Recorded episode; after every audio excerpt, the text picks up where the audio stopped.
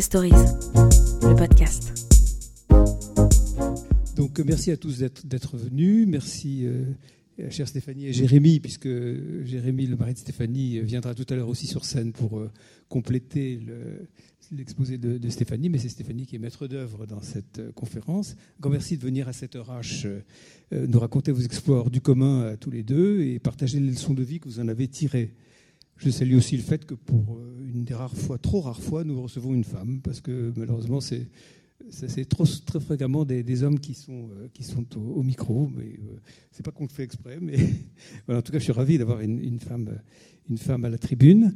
Il y a presque deux ans, nous recevions ici même euh, Jean-Louis Etienne, qui n'a rien de préparé à cette vie d'aventure qu'il a, qu'il a eue également et qui nous a passionnés. C'est le moins qu'on puisse dire, parce que j'ai des souvenirs d'éclat de, rire et de, et d'enthousiasme qui nous a passionné en nous racontant son parcours euh, de, de Penduixis, en passant par le Groenland, euh, en passant par l'Himalaya, et puis euh, aussi, comme vous, les, pôles, hein, puisqu'il a accédé au pôle Nord et qu'il a également fait une traversée de l'Antarctique, mais avec en, chien à traîneau, enfin en traîneau à chien plutôt, voilà. Donc c'est un peu différent. Il avait une, retiré une philosophie de sa de son parcours, euh, qui était euh, le verbe persévérer, hein, qu'il soutenait quand il c'était le thème de sa conférence, c'était persévérer, qu'il soutenait quand, quand il sentait le, euh, le, risque de l'abandon et, du renoncement pointer le nez. Mais donc, je ne doute pas que vous allez aussi nous passionner de la même façon en nous parlant de, de votre parcours de, sportif à l'extrême. Je, ne veux pas vous présenter en tant que tel, puisque l'invitation est très complète et je ne vais pas la la parodie, enfin la, répéter, juste souligner la performance extraordinaire de mener une, euh, double, deux vies hein, je ne veux pas dire une double vie, parce que ce serait malvenu, mais une deux vies parallèles, celle de professionnelle, euh, d'avocate euh, dans le M&A, dans les fusions-acquisitions, ce qui dans le private equity, ce qui n'est pas du tout une vie de tout repos, hein, qui est une vie très, très chargée, et celle donc de, de compétiteurs de haut niveau, comme des marathons autour du pôle, comme euh, des ultra-trails, je crois, en montagne, et surtout cette traversée donc, dans l'Antarctique que vous avez fait tous les deux, euh, sans aide aucune, euh, ni voile, ni chien de traîneau, ni... donc, vous allez, donc vous allez nous parler. Vous en tirez-vous une philosophie du même type que Jean-Louis Etienne, mais que vous qualifiez différemment, puisque je crois que c'est le titre de notre conférence de ce soir, la seule limite à nos objectifs, c'est celle que nous nous donnons. Voilà, donc vous êtes, moi j'ai beaucoup d'objectifs que je me suis donné mais que je n'ai pas atteint. Enfin, je dirais comment vous arrivez à atteindre les objectifs que vous vous donnez, effectivement. Vous êtes motivé par le défi, par le dépassement, par euh, euh, le dépassement de soi, la conquête, euh, certes dans l'esprit qu'on nous enseigne à HEC, puisqu'il y a beaucoup d'HEC ce soir ici, mais tous nos camarades n'ont pas touché les deux pôles ou atteint les deux pôles comme vous l'avez fait, donc vous avez quand même un parcours exceptionnel. Voilà, ben, si vous avez vécu, euh, moi je disais que si vous aviez vécu à la fin du XVe siècle, vous auriez sûrement accompagné Christophe Colomb dans sa recherche du Nouveau Monde. C'était votre euh, besoin de conquête et de, découverte. Vous êtes aussi très engagé dans la défense euh, des régions polaires et dans toutes les questions climatiques. Et donc ça, c'est aussi un combat que, beaucoup ici apprécient, je pense je termine juste en disant que, outre votre film que nous allons voir, vous avons le plaisir de voir tout à l'heure, vous avez aussi écrit un livre qui est devant, devant vous, euh, avec, avec Jérémy, tous les, à quatre mains, et que ce livre sera euh, proposé tout à l'heure à la sortie, comme toujours, c'est juste euh, à la sortie de la salle, et, Stéphanie et, Jérémy se feront un plaisir de, le dédicacer. Voilà, et puis il y a une formule que j'aime bien, c'est quand on parle de voyage, c'est ériger un récit de voyage en œuvre d'art. Je suis sûr qu'on on va découvrir une œuvre d'art ce soir. Merci beaucoup. Merci beaucoup.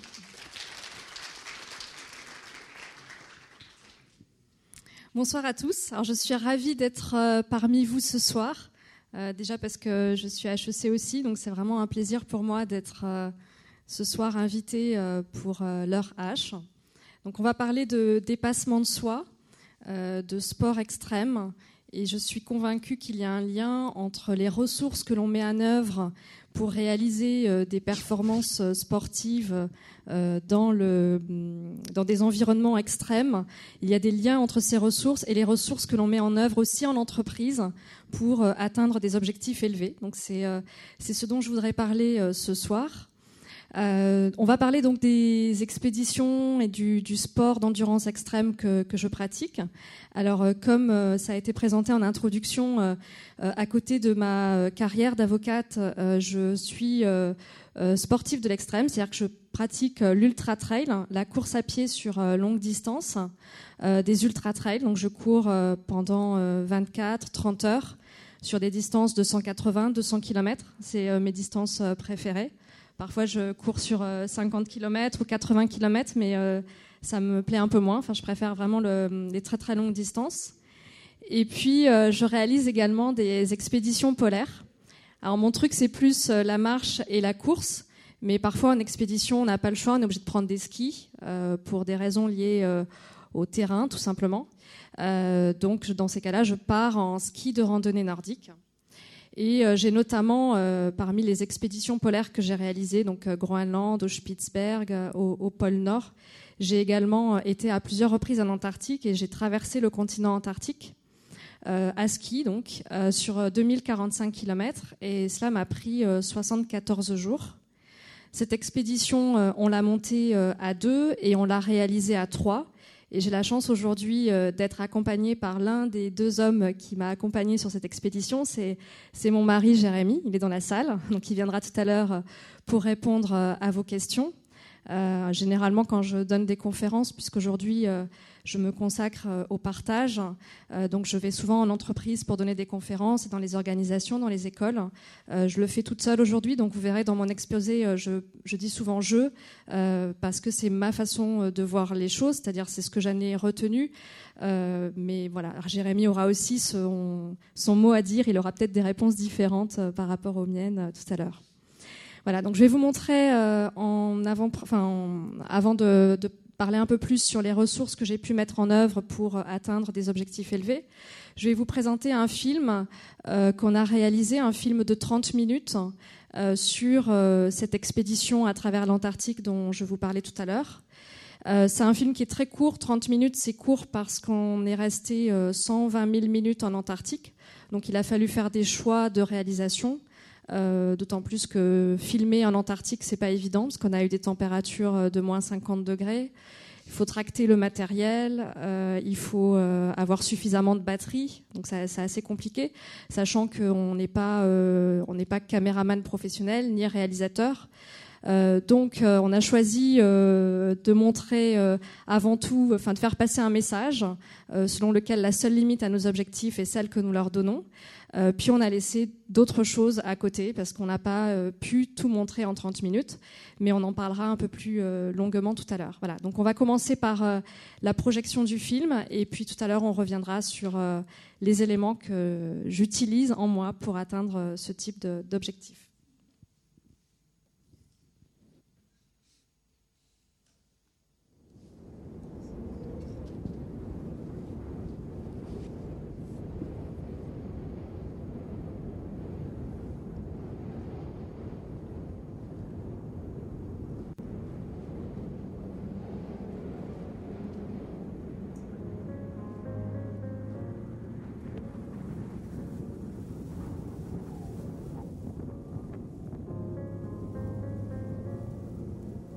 Je ne sens plus mes doigts.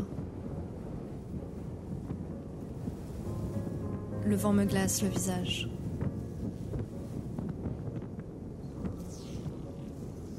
Le sommet culmine à 3000 mètres. Mais il est loin. Si loin. Il faut faire vite pour quitter ce continent avant que l'hiver s'installe.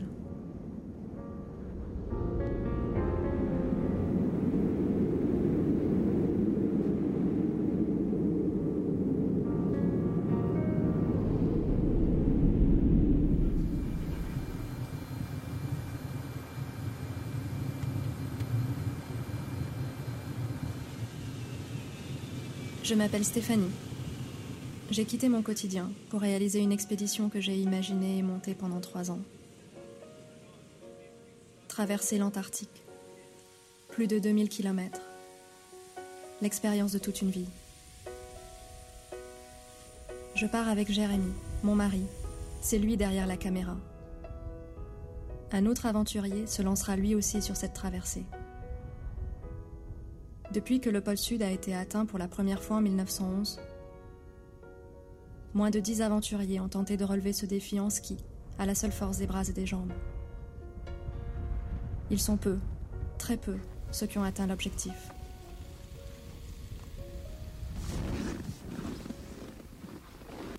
Jérémy, c'est lui. Il emporte dans sa poulka trépied, caméra et panneaux solaires pour tenter de filmer cette aventure. Les poulkas, ce sont ces traîneaux que nous allons tirer pendant trois mois. Nous y rangeons nos rations alimentaires et nos équipements de façon méthodique afin de pouvoir les trouver rapidement. Chaque seconde compte lorsque la température descend en dessous de moins 40. Voilà, alors ça, c'est très important, c'est la trousse à pharmacie en espérant que pour le coup, euh, contrairement à la nourriture, on espère qu'elle ne sera pas réduite durant le parcours. Si on pouvait la ramener avec le même poids in fine, ça serait pas mal. Euh, voilà, donc il euh, faut trouver une petite place.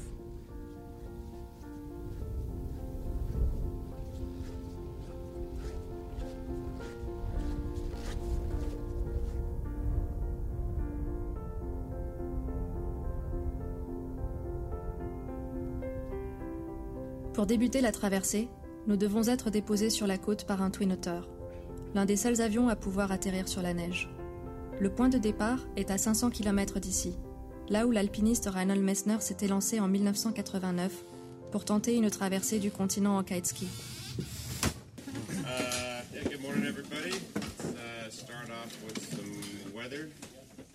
Mesner's got cloud, or is it? Yeah, it's still cloud. I think you can assume that, you know, if, if, I haven't talked to you, that means, you know, it's the same. And when, we do have any change at all, I'll come find you and let you know that it's breaking up, it's looking better for tomorrow, or, you know, things like that. Le 28 janvier, quoi qu'il arrive, nous devrons être à bord du dernier vol à destination du Chili, avant que la nuit polaire s'installe en Antarctique. Chaque jour passé sur ce camp est un jour de moins pour atteindre l'objectif. Mais il n'y a rien que je puisse faire. Juste attendre une fenêtre météo favorable. Et voir le camp temporaire éclore, jour après jour. L'ALE gère la logistique du camp et le support d'expéditions et de missions scientifiques en Antarctique. À l'intérieur de ce container blanc, l'ALE assure le suivi météo.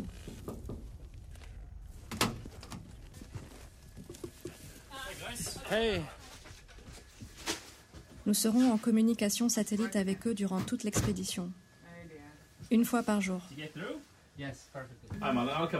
L'itinéraire a été établi à partir de leurs images satellites, avec un seul objectif traverser l'Antarctique en contournant les principales zones de danger.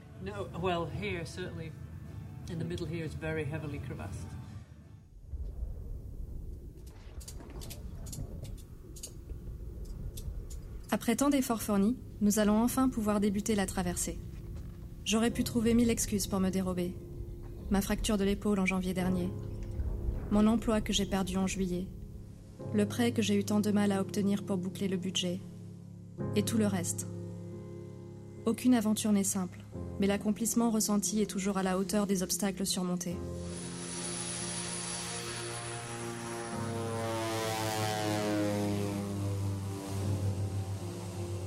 Cet avion aura mis sept jours pour pouvoir décoller.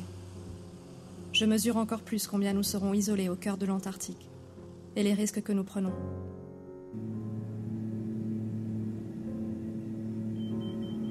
Personne ne pourra venir nous secourir si nous sommes pris dans une tempête. À l'intérieur de la tente, à part le sac bleu, j'avais rien enlevé Non, on a tout remis hier. J'ai toujours aimé les défis. Mais cette fois, le défi n'est-il pas trop grand? Il y a quelques semaines encore, je travaillais jour et nuit dans un bureau à Paris. Je me suis préparée autant que possible, surtout en courant des longues distances, parfois même dans des entrepôts frigorifiques. Mais l'immensité de l'Antarctique me fait peur. Ce sentiment que Reinhold Messner a ressenti ici, il y a 25 ans, est décrit dans son carnet de bord. Nous survolâmes la glace. Elle semblait s'étendre à l'infini. Soudain, je vis d'innombrables crevasses. Cela me fit peur. L'angoisse tapie en moi depuis des semaines m'envahit. Comment faire passer les traîneaux de 80 kilos sans casser les ponts de neige? Comment progresser en faisant des zigzags? La distance serait beaucoup plus grande que nous l'avions calculée à vol d'oiseau. J'avais les bras et les jambes paralysés par la panique.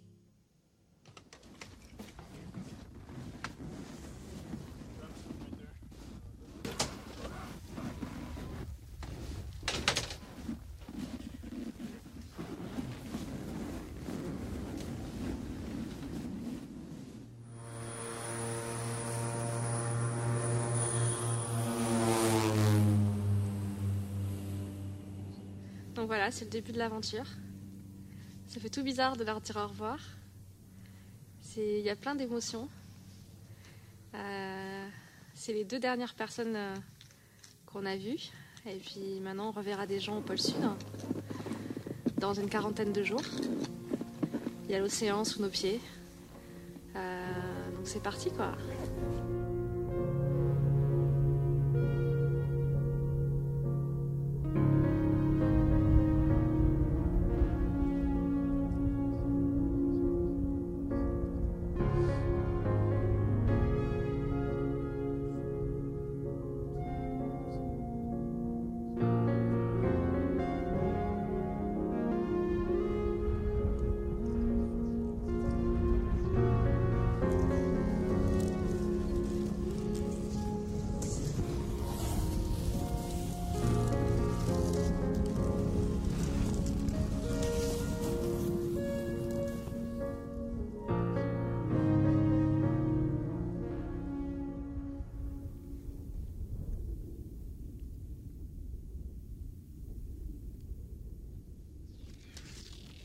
Nous avons décidé de démarrer progressivement afin de prendre la mesure, jour après jour, de cette épreuve d'endurance extrême.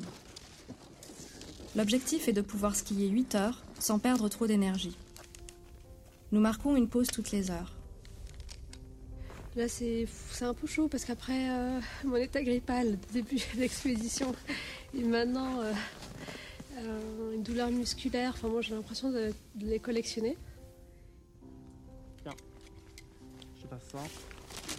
La boussole change de main. Un coup d'œil sur le GPS permet de rectifier le cap si nécessaire. Et nous repartons avant que le froid nous transperce. Nous progressons difficilement. 3 km heure environ. Le poids de nos traîneaux, le vent de face, cette longue ascension, sur une glace abrasive nous freine. Plus que nous ne l'avions imaginé.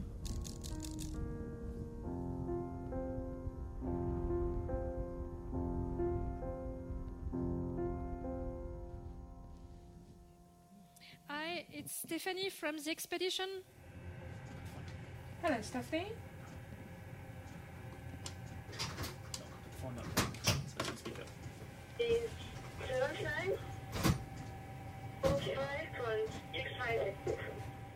Thank you, Stephanie. Your signal is quite broken.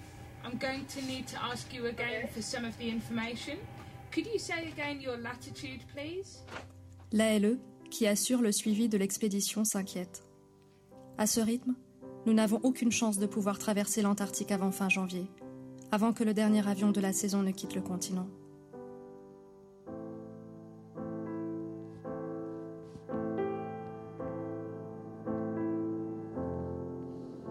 Impossible d'accélérer. Les sastrugi, ces vagues de glace formées par le vent, se dressent partout autour de nous. Magnifique sculpture, obstacle redoutable surtout. Les franchir prend du temps, les contourner aussi.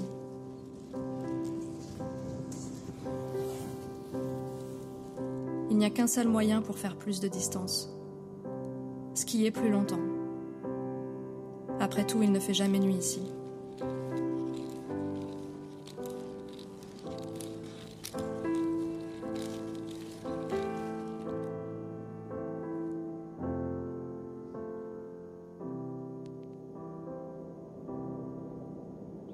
Troisième jour de Whiteout.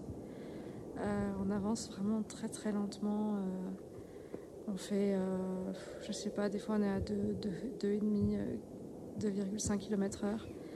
Euh, voilà. En plus, on est, c'est difficile de naviguer parce que, enfin, encore aujourd'hui, il y a du vent. Hier, il n'y avait pas de vent, donc on essaie de naviguer en, se, en regardant le sens de la neige qui tombait.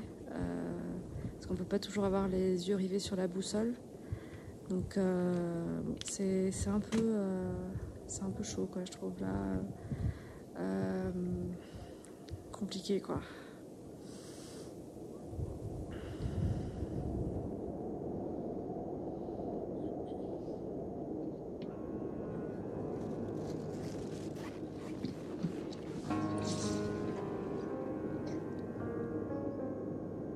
Le brouillard se lève un peu ce matin, mais l'horizon se dissimule encore. L'Antarctique nous plonge dans l'obscurité blanche. Je navigue sans repère dans cet espace infini, sans profondeur. C'est beau. Une beauté intrigante qui donne le vertige. Mais la magie s'arrête parfois, brusquement.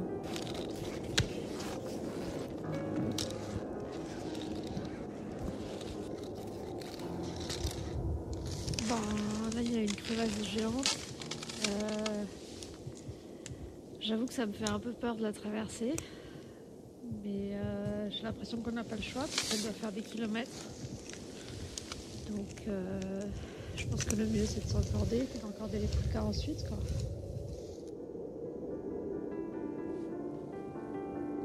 Nous avons finalement contourné cette crevasse.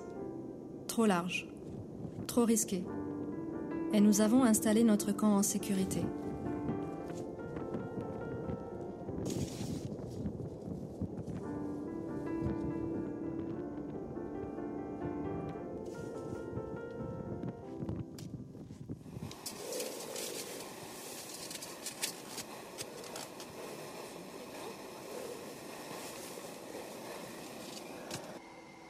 J14.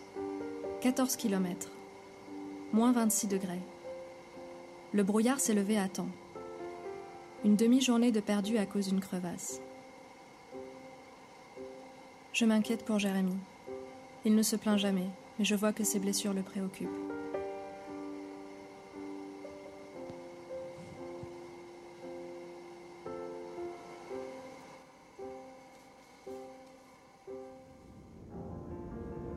Le vent a balayé le brouillard et dévale cette longue pente, en nous repoussant, sans cesse. Il disparaît presque sous les cristaux de glace, mais il est toujours là, prêt à nous surprendre lorsque la beauté du paysage aura fini de distraire l'esprit. Les rayons du soleil ne parviennent pas à faire monter la température. Elle plafonne à moins 35. Nous devons poursuivre notre effort malgré tout. Il nous reste 1650 km à parcourir et 54 jours seulement. Je veux croire que c'est possible, même si personne n'a jamais skié une telle distance, en si peu de temps, sans voile de traction.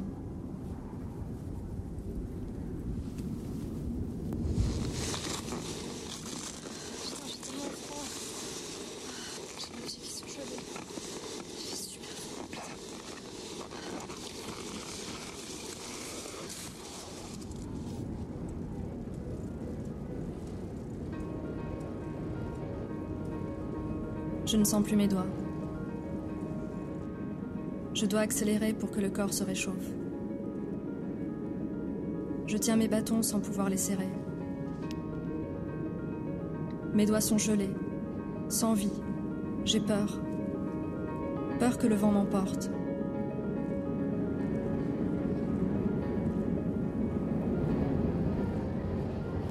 Le froid a déjà figé tant de vie sur ce continent.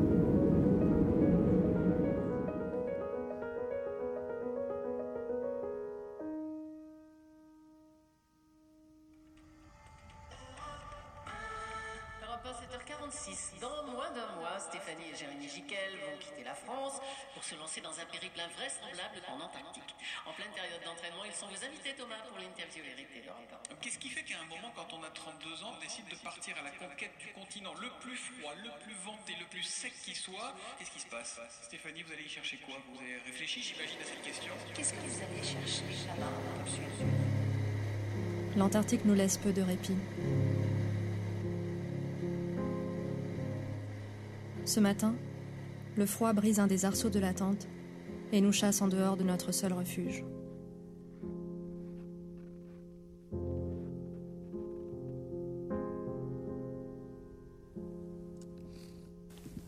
Il y a un des arceaux qui a pété et qui, euh, a fait un trou en fait dans la toile. Ici. Donc on a changé les arceaux. L'arceau du milieu sur le côté et puis l'autre on va lui mettre une fixation euh, pour le réparer. J'espère que la tente résistera. Il n'y a pas d'autre option. Il nous reste 1300 km à parcourir.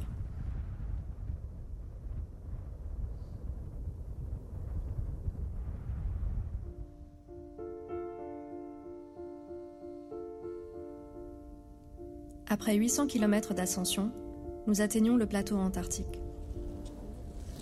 C'est plat, mais je ne parviens pas à skier plus vite. La neige est différente ici.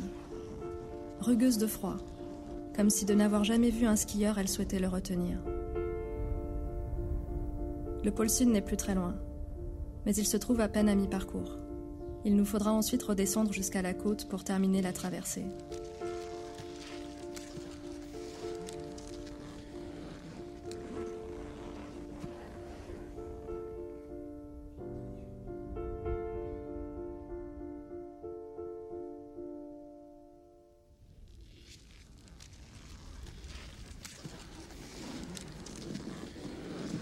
Nous atteignons le pôle sud plus tard que prévu.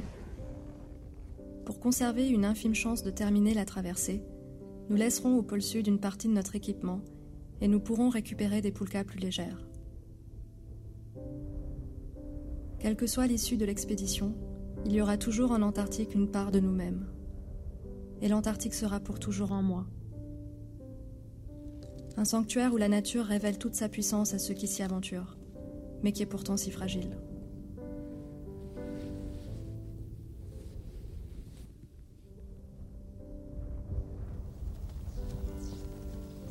Le soleil est de retour. Les drapeaux des douze pays signataires du traité de l'Antarctique, en 1959, veillent sur une sphère en métal qui matérialise le pôle sud. Il n'y a pas de frontière ici. L'Antarctique n'appartient à personne. Elle est le bien commun de tous. Unique. Avant de préparer nos traîneaux pour la seconde partie de l'expédition, nous prenons le temps de nous arrêter quelques minutes dans ce lieu si symbolique. Qu'est-ce que t'en penses? Qu'est-ce que t'as à dire? Eh ben, on est au pôle sud, c'est cool. Ouais. Et euh, faut surtout pas faire ce que faisait Dixie d'embrasser la boule parce que là, c'est super froid. Incroyable coïncidence. Quelques heures après notre arrivée, un autre aventurier atteint le pôle sud. Frédéric Dion est canadien. Il est parti de Novo pour une traversée du continent en kiteski. Bravo Merci Bienvenue au pôle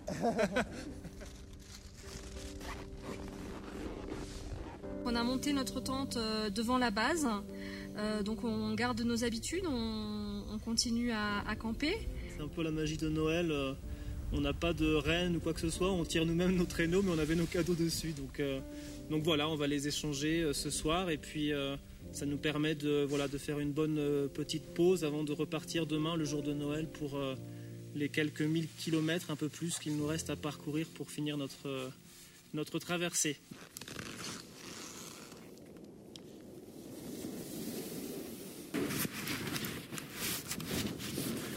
Voilà, ils sont partis. 1130 km à ski sans vent. C'est mes héros du jour, de la semaine puis du mois. Puis en fait, ça va probablement leur prendre plus qu'un mois.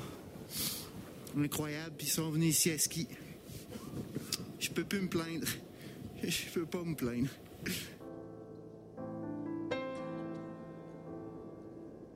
Il nous faut désormais skier 35 km par jour. Plus que la distance moyenne parcourue lors de la Transantarctica, une expédition réalisée en 1989 à l'aide d'une trentaine de chiens de traîneau. Et nous ne sommes que des bipèdes, fatigués d'avoir déjà tracté leur traîneau sur plus de 1000 km. Alors que l'année 2015 débute à peine, l'ALE nous informe que Frédéric Dion vient de rejoindre la côte après avoir parcouru 600 km en 24 heures en kiteski. Un record. Il doit être si heureux d'avoir atteint son objectif. Ici, l'équation devient de plus en plus compliquée. Il nous reste 580 km à parcourir. Et 15 jours désormais. Passé ce délai, nous n'aurons aucun moyen de quitter ce continent. Et aucune chance de survivre à l'hiver austral. Il n'y a que deux options. Abandonner maintenant et être évacué, ou faire un marathon par jour.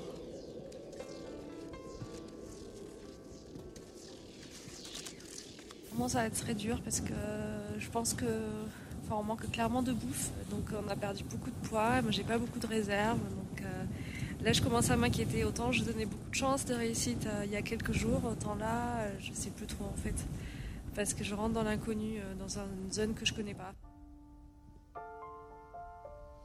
Le manque de nourriture est obsessionnel. Mais après 12 heures de ski, la fatigue est telle que le sommeil emporte tout même s'il ne dure que 5 heures.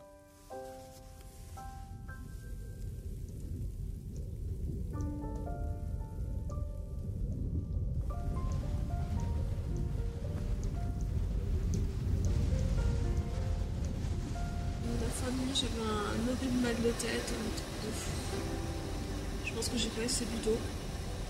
C'est toujours le risque. En fait, ici, il faut faire vachement attention, il faut boire énormément d'eau.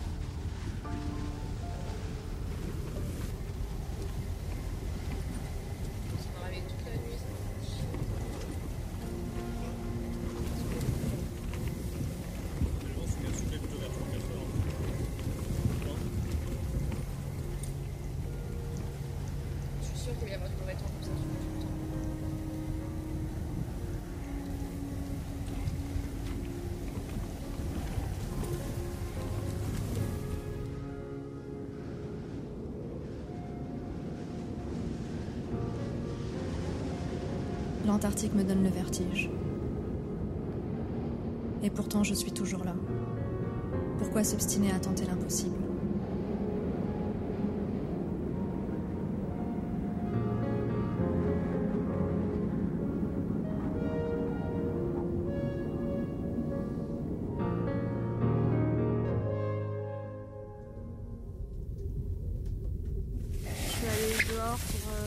Un peu la température et du coup j'ai beaucoup plus froid que d'habitude. Je pense que voilà, c'est parce que, parce que je, je me sens faible, je pense.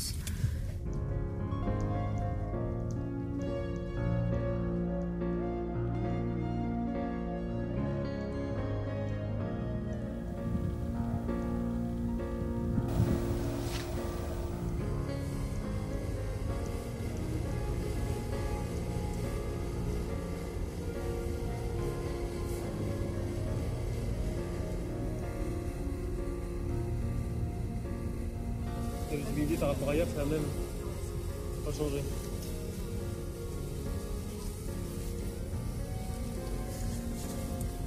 Avec, hein. Ça se dégage aujourd'hui, c'est bien. Ça fait plusieurs jours qu'il y a du whiteout. Que du coup, au lieu de faire les 43 km qu'on doit faire pour pouvoir finir dans les délais, on en fait. Euh, une fois on a fait 24, une fois on a fait 35. Nous n'avons plus le choix. Nous devons skier toujours plus longtemps pour finir dans les délais.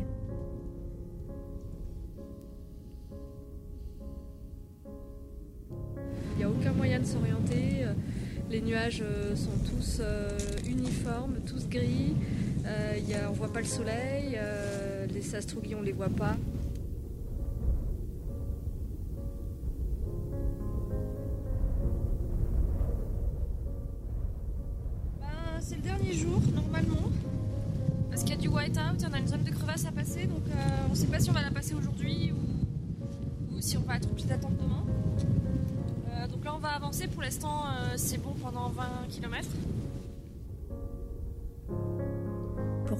Lancer dans une telle aventure 2045 km n'auront pas suffi pour trouver une réponse. Mais je sais qu'il n'y aura jamais de regrets. Comment aurais-je pu ailleurs vivre plus intensément?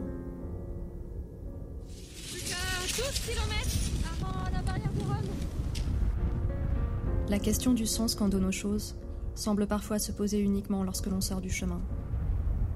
Ne faudrait-il pas se poser cette question pour chacun des actes de la vie? Surtout le plus banal, celui qu'on répète chaque jour depuis des années.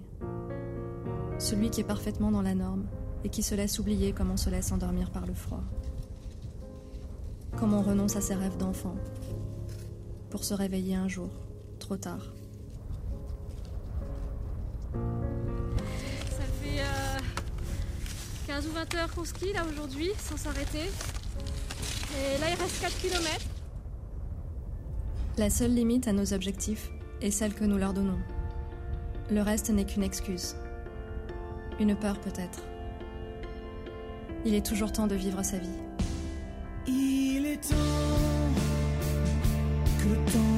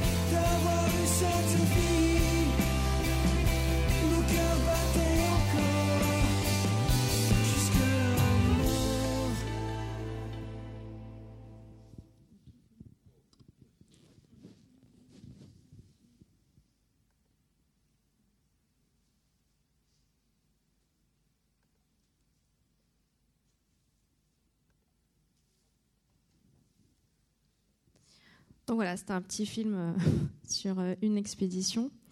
Euh, il faut savoir qu'avant, dans le cadre des autres expéditions, on n'avait pas pour objectif de filmer.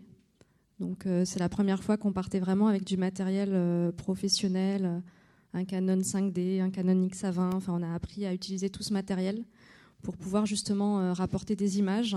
Et c'était un des objectifs principaux de l'expédition.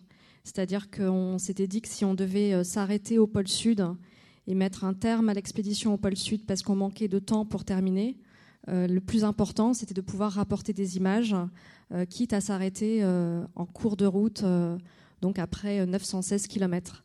Donc c'était vraiment un, objectif principal. Alors c'est vrai que dans mes conférences, je parle souvent de, sport, de dépassement de soi, et on y voit surtout le côté exploit sportif.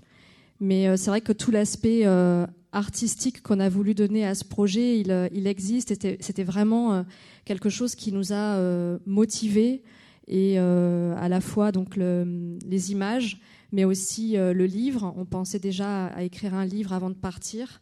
Et puis le partage avec les écoles. Alors ça, c'est quelque chose qu'on a dû laisser de côté quand on a fait un choix de réalisation. Mais on était souvent en contact par téléphone satellite avec des écoles, des collèges, écoles primaires et lycées qui nous ont suivis, euh, qui ont monté donc des, euh, des projets en sciences de la vie, géologie, euh, même en classe de peinture aussi. Des, enfants ont, créé des tableaux suite à, notre expédition. Et donc, on était souvent en lien avec eux par téléphone satellite, puisque c'était le seul moyen de pouvoir contacter la France. Euh, et c'est les seules personnes avec qui nous étions en contact, en plus de la base, euh, puisque nous avions euh, décidé de n'avoir aucun lien avec notre famille pour ne pas apprendre de bonnes ni de mauvaises nouvelles qui peuvent mettre dans un état, enfin qui peuvent rendre les choses beaucoup plus compliquées en expédition, puisqu'on ne peut pas s'extraire facilement d'un tel lieu. Et donc l'idéal, c'est de n'avoir aucune nouvelle, parce qu'il faut toujours avoir envie de vivre, parce qu'il est facile aussi de se laisser mourir dans ce type de, de contrées, euh, notamment quand euh, il a fait moins 50 degrés, on, sent vraiment euh, un instinct de survie qui est très fort, même quand on a très faim, et on, a eu très faim sur cette expédition, même quand on, est en hypoglycémie, on n'a qu'une obsession, c'est ce qui est très vite pour pouvoir créer de la chaleur dans son corps. Donc ça a été les moments euh, que moi j'ai trouvé les plus, euh, compliqués. Donc ça a duré euh, dix jours avant d'atteindre le pôle sud. donc là, évidemment, on ne sort pas la caméra. Donc les, images que vous avez vues, elles sont tournées plutôt à moins 30, moins 35. Il faut savoir qu'un moins 35, après avoir connu du moins 50, c'est vraiment très agréable. Et on a même chaud. le risque, en fait, c'est de se découvrir beaucoup trop ou euh, de porter, euh, c'est ce qui est arrivé à l'un d'entre nous, qui a porté des, lunettes en, métal et qui s'est euh, qui, fait une gélure au niveau de l'oreille, hein. donc une gélure de stade 2 qu'il a été un peu compliqué à soigner. après, on a eu des gelures de stade 1 au niveau des doigts, donc là, ça, allait. Donc la question que l'on se pose souvent, c'est pourquoi? Et en fait, la réponse à cette question est aussi, D'abord, il faut, il faut avoir envie de le faire, évidemment. C'est-à-dire que pour pouvoir euh, réaliser un objectif élevé, je pense que l'envie est vraiment le, principal euh, moteur. On ne peut pas se lancer dans un objectif. Euh, si je prends un, exemple du sport extrême, il y a tout ce qui procure beaucoup d'adrénaline. On parle souvent de highline, slackline. C'est quand on se jette dans le vide ou quand on marche sur une corde entre euh, de montagne. Euh, ça, ce sont des choses que je pratique pas du tout et qui ne m'intéressent pas. Donc, euh, je vais pas me fixer un objectif élevé dans ces sports-là puisque j'ai aucun, ils ne m'intéressent absolument pas. Donc, je crois que l'envie, c'est vraiment le, moteur, l'émerveillement, au-delà du courage et de l'audace. Je crois que c'est la curiosité le fait d'être extrêmement émerveillé par tout ce qui nous entoure. Euh, qui m'a euh, conduit à, partir en Antarctique ou à réaliser d'autres expéditions ou à courir euh, des ultra-trails. J'étais déjà allée en Antarctique avant, avant cette expédition et j'ai eu très envie en fait d'aller voir au-delà des côtes puisque je n'avais vu que les côtes la première fois. Et j'ai eu très envie de voir ce qu'il y avait derrière. Et les livres, en fait, ne me suffisaient plus pour satisfaire ma curiosité. C'est-à-dire que je lisais des récits d'exploration, mais j'avais besoin de savoir euh, de quoi parlent exactement les aventuriers, euh, qu'est-ce que c'est euh, que ce froid extrême dont on parle, cette endurance, cette faim qui est obsessionnelle dans les expéditions polaires, la faim qui existe toujours aujourd'hui quand on pratique ce type d'expédition, notamment quand on part sans voile de traction. Il est difficile de, faire de trouver un bon ratio entre le poids de la poulka et l'énergie dont on a besoin. Et donc généralement, on ne prend pas suffisamment à manger parce que si on rajoute euh, du poids dans sa poulka, on a besoin d'encore plus d'énergie pour la tracter.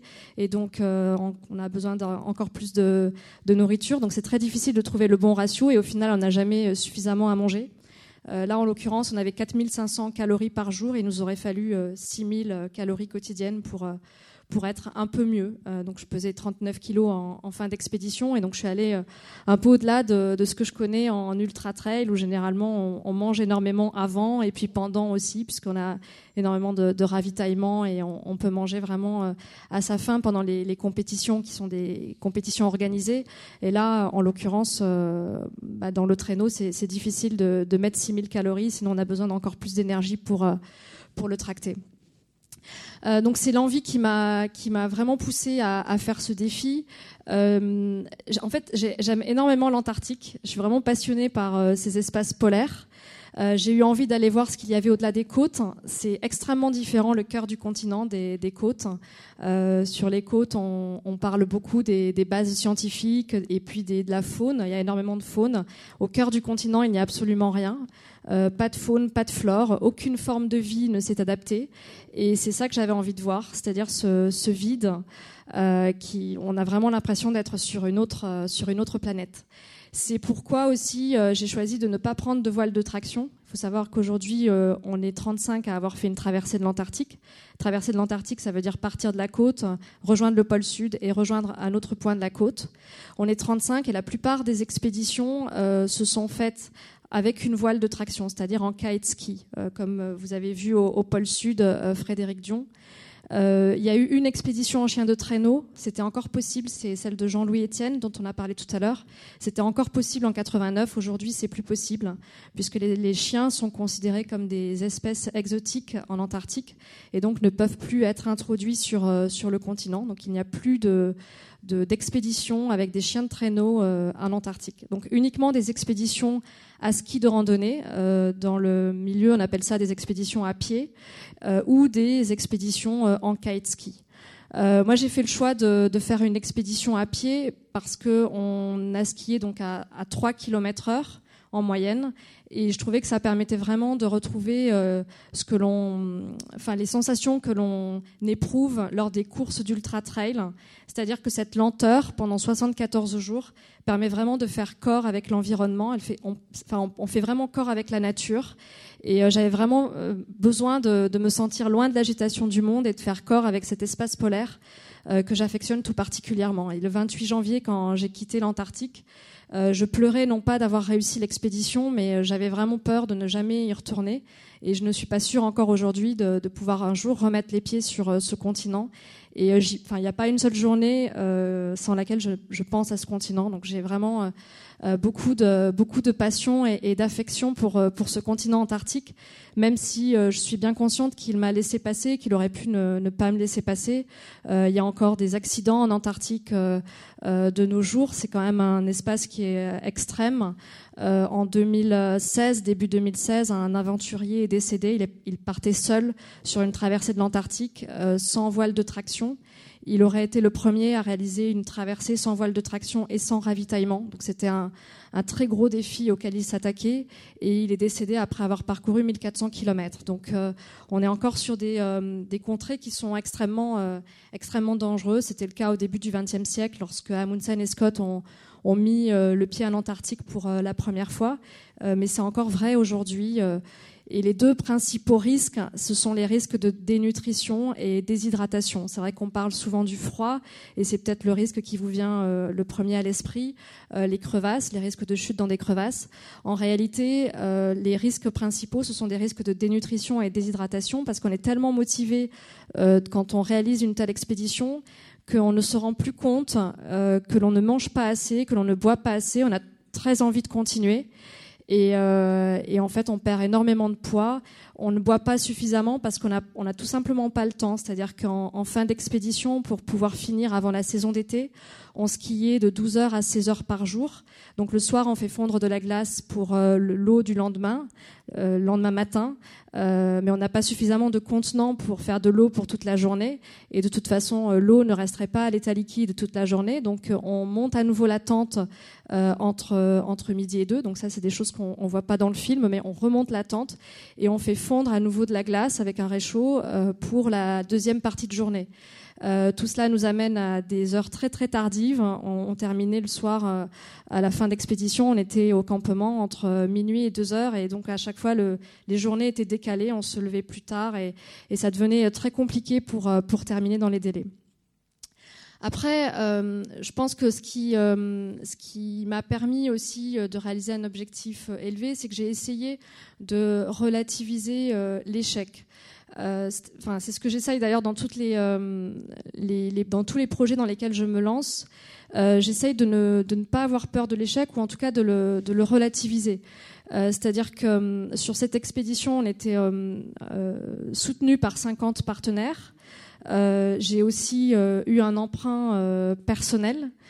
et donc, évidemment, si j'avais terminé l'expédition au bout de trois jours, ça aurait été, enfin, ça leur aurait été compliqué à la fois pour mon emprunt personnel que j'aurais été obligée quand même de rembourser sur plusieurs années et ça aurait été compliqué aussi d'expliquer aux partenaires que, euh, bah oui, on est resté que trois jours et que malheureusement, il a fallu mettre un terme à l'expédition à cause d'une gelure ou, ou d'un accident. Euh, il y avait toutes les écoles qui nous suivaient aussi. Euh, mais ça, j'ai essayé de le, de le, relativiser parce qu'en fait, le, le, véritable échec, enfin, tant qu'on est vivant, euh, on peut faire énormément de choses et tout est possible. Et le véritable échec dans une telle expédition, c'est tout simplement d'y rester. Et, donc, dans tous mes projets, j'essaye de, de, relativiser. Ça, pour le coup, le risque de décès, c'est vraiment un, un, très très gros risque dont il faut parler en amont. Euh, donc on en a énormément parlé. Euh, je savais évidemment quand euh, je partais sur cette expédition les risques que je prenais, mais c'est surtout ça que j'ai considéré. J'ai essayé de relativiser le reste, que ce soit les risques financiers, les risques en matière de logistique ou les risques par rapport à toutes les, les personnes qui nous soutenaient. j'ai essayé de ne pas avoir peur et de ne pas me dire qu'est-ce qui va se passer si si je suis obligée d'arrêter, euh, est-ce que je vais retrouver un travail dès le lendemain? Est-ce que euh, je vais pouvoir rembourser mon emprunt? C'est des questions que j'ai vraiment euh, passées en, second plan parce que j'avais vraiment envie de, réaliser cet objectif et, ça passait avant tout. Et je crois que j'ai aussi conscience que la vie est très très courte et donc j'ai eu envie de réaliser ce projet maintenant parce qu'on me pose souvent la question pourquoi le faire à 30 ans et, et ne pas attendre une quinzaine d'années avant de se lancer dans ce projet? Euh, en fait, j'ai vraiment eu besoin à un moment donné, j'ai senti cette urgence euh, de devoir euh, réaliser ce projet tout de suite. Et, et voilà. Et peut-être que, enfin, il faut surtout pas attendre que tous les voyants soient au vert. Il n'était absolument pas sur cette expédition. On a un partenaire qui nous a laissé tomber juste avant le début d'expédition. On a été obligé de changer notre itinéraire parce qu'on n'avait pas suffisamment de fonds pour réaliser l'itinéraire initial qui était plus court. C'était un itinéraire de 1800 km mais nous n'avions pas euh, trouvé suffisamment euh, d'argent pour pouvoir être déposés sur la barrière de Ross, qui est beaucoup plus loin euh, de, toute base. donc on a changé notre itinéraire deux mois avant le début d'expédition. Moi j'ai eu pas mal d'accidents durant l'année 2014, donc avant le départ, qui ont évidemment causé quelques problèmes concernant l'entraînement. Euh, donc tous les voyants n'étaient pas ouverts, mais si on avait attendu que tous les voyants soient ouverts, peut-être que l'expédition serait, ne serait toujours pas réalisée aujourd'hui, et euh, peut-être qu'aujourd'hui on aurait encore d'autres soucis qui fassent qu'on bah, on réalise pas cette expédition. Donc je pense qu'on peut jamais avoir tous les voyants ouverts et qu'à un moment donné il faut se lancer, euh, même si même s'ils ne le sont pas. Alors après il y a eu beaucoup de beaucoup de travail en amont. Cette expédition, je l'ai préparée pendant trois ans, mais il faut savoir que les autres euh, expéditions, euh, je les ai préparées de façon beaucoup plus euh, courte. Euh, celle-là était une expédition de plus grande envergure, donc elle nécessitait beaucoup plus de temps. Et euh, la difficulté à laquelle j'ai été confrontée, c'est que euh, au moment où je préparais cette expédition, j'étais avocate dans un cabinet américain, euh, donc je faisais de la FUSAC et de la fiscalité, et donc je travaillais énormément et parfois sur des closings très tard. donc pendant des semaines entières, bah, je parlais pas d'expédition, puis j'y revenais quelques semaines après. Donc c'est pourquoi j'ai mis vraiment beaucoup de temps à, à, préparer et à monter cette expédition. Mais la préparation est vraiment essentielle pour, pour la réussite. Euh, le plus important, c'est la connaissance de l'environnement et la connaissance de soi aussi. Donc la connaissance de soi, c'est passé par un entraînement, par euh, euh une nutrition euh, spécifique, des entraînements en entrepôt frigorifique. J'ai tracté des roues euh, sur le sable en Bretagne. J'ai tracté des poulkas dans le Vercors. Donc les poulkas, ce sont les, traîneaux que l'on traîne en expédition. Euh, j'ai eu tout un tas d'entraînements de, pour un marathon que j'ai couru au pôle Nord, euh, idem. Euh, je me suis entraînée à la fois dans les régions polaires, mais aussi dans des entrepôts frigorifiques, à courir 5-6 heures. Euh, donc tout ça le matin, des fois très tôt, à 5 heures avant d'aller au travail, ou bien le week-end. Euh, donc c'est ce qui a rendu les choses un peu, un peu difficiles, mais bon, il faut pour autant, il ne faut pas euh, laisser de côté l'entraînement et, la connaissance de l'environnement. Donc, j'ai rencontré énormément de, personnes, euh, d'aventuriers, de scientifiques, euh, de personnes qui connaissent l'Antarctique.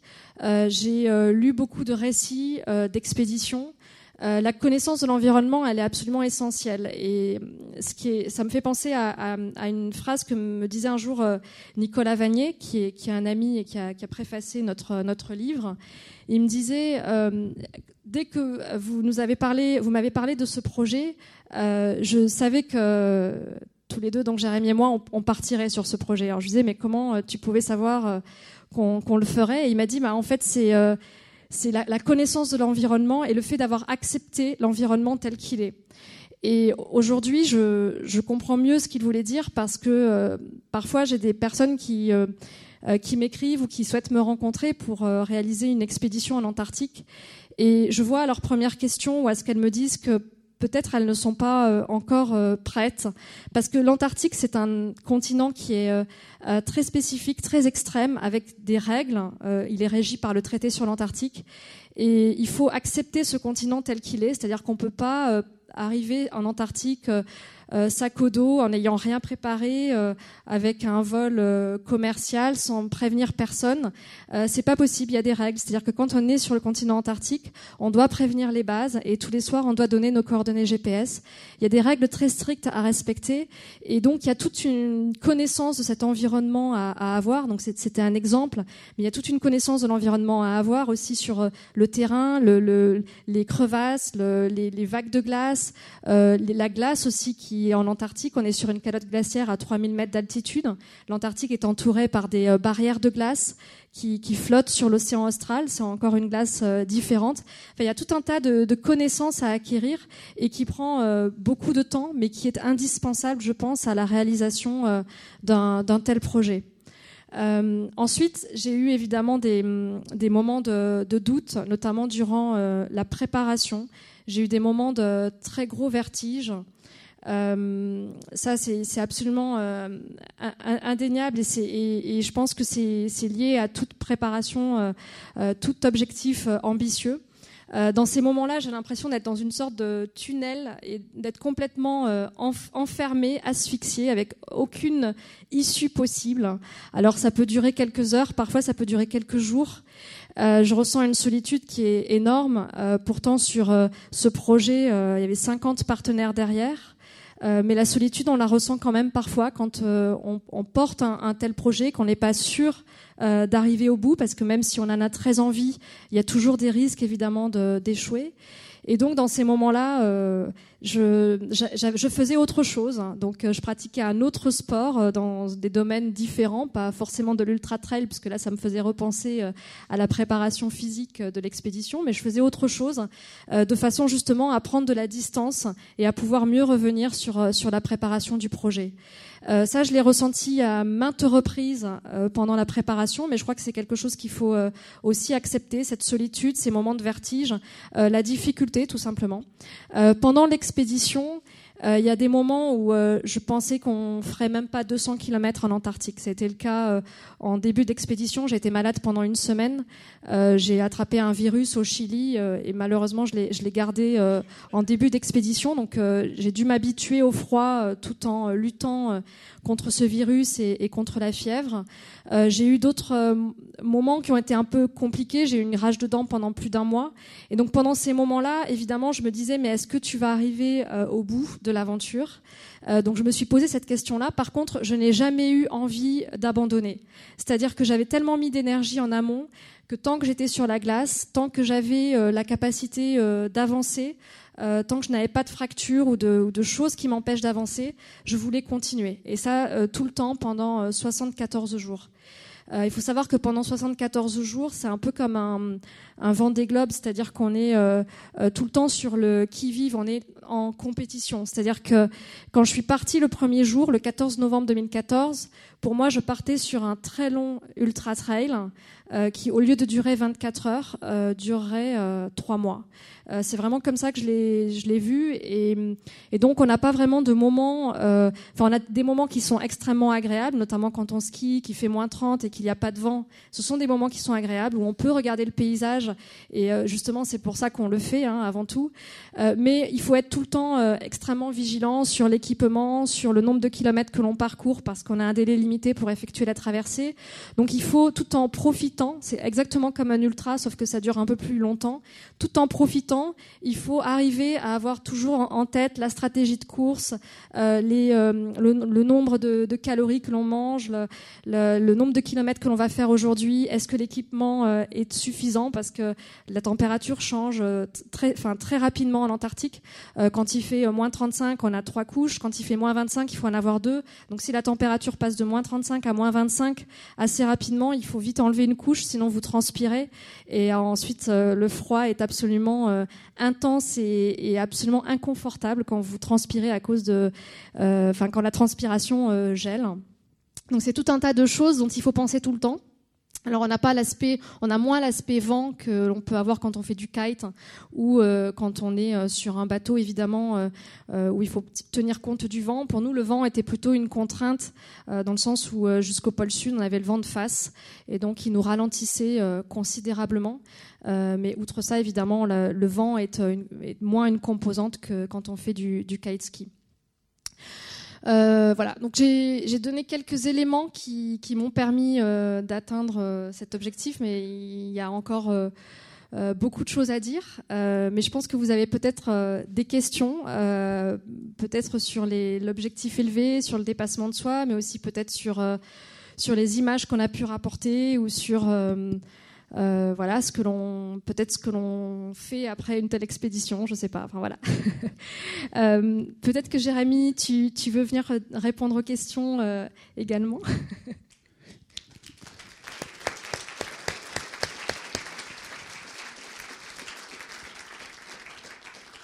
Oui, on, peut applaudir Jérémy aussi, qui s'est rasé la barbe hein, depuis. Voilà, donc fait, rassurez-vous, j'ai fait monter le chauffage dans la pièce pour que vous n'ayez pas trop froid.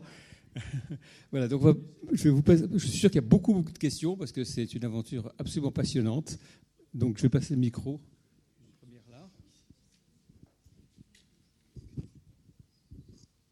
Bonjour et bravo. Bonjour. Euh, j'ai une question simple. Est-ce que vous pensez que vous auriez pu réussir si vous étiez partis l'un sans l'autre? Euh, Alors, c'est vrai qu'on réalise toutes nos expéditions euh, ensemble euh, avec Jérémy.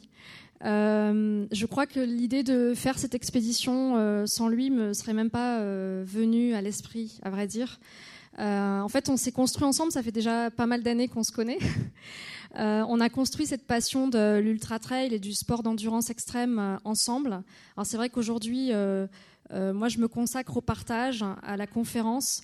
Euh, Jérémy, lui, a, repris ses activités euh, d'avocat.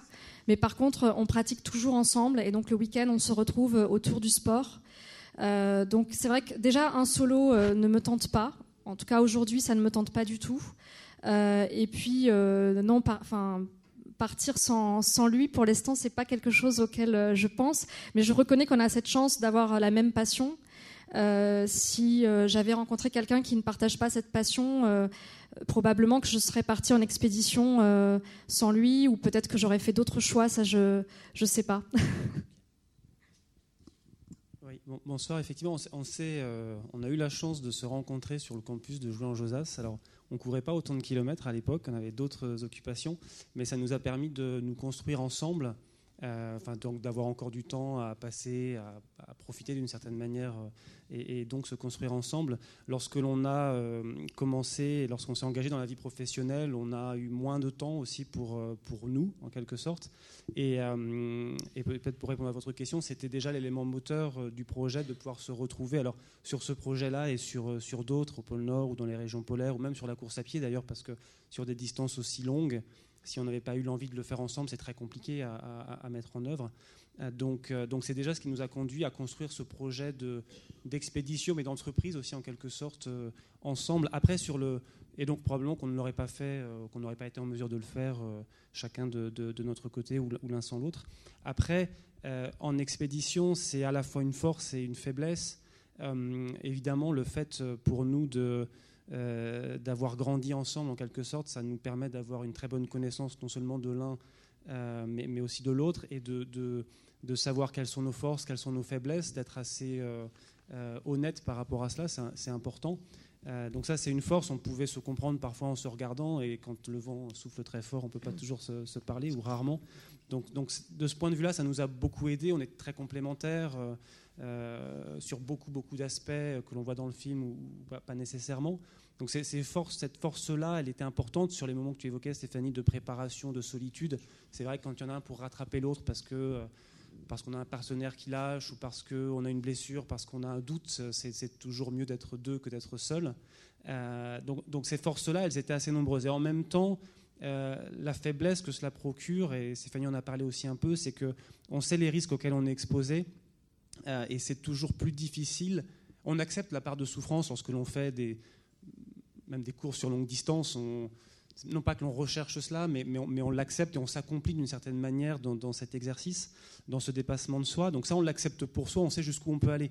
Par contre, euh, le voir sur euh, le, le, visage, le corps de l'autre, c'est toujours plus difficile à, accepter. On sait jusqu'où on peut aller pour soi-même, peut-être moins, on est moins prêt à accepter la, souffrance de l'autre. Donc ça, c'était pour nous une, difficulté. Je sais que voir Stéphanie euh, euh, maigrir au fil des jours, c'était compliqué. Je sais que réciproquement pour elle, c'était une difficulté aussi. Et je pense que c'était la, difficulté la plus, euh, importante pour, tous les deux dans cette expédition.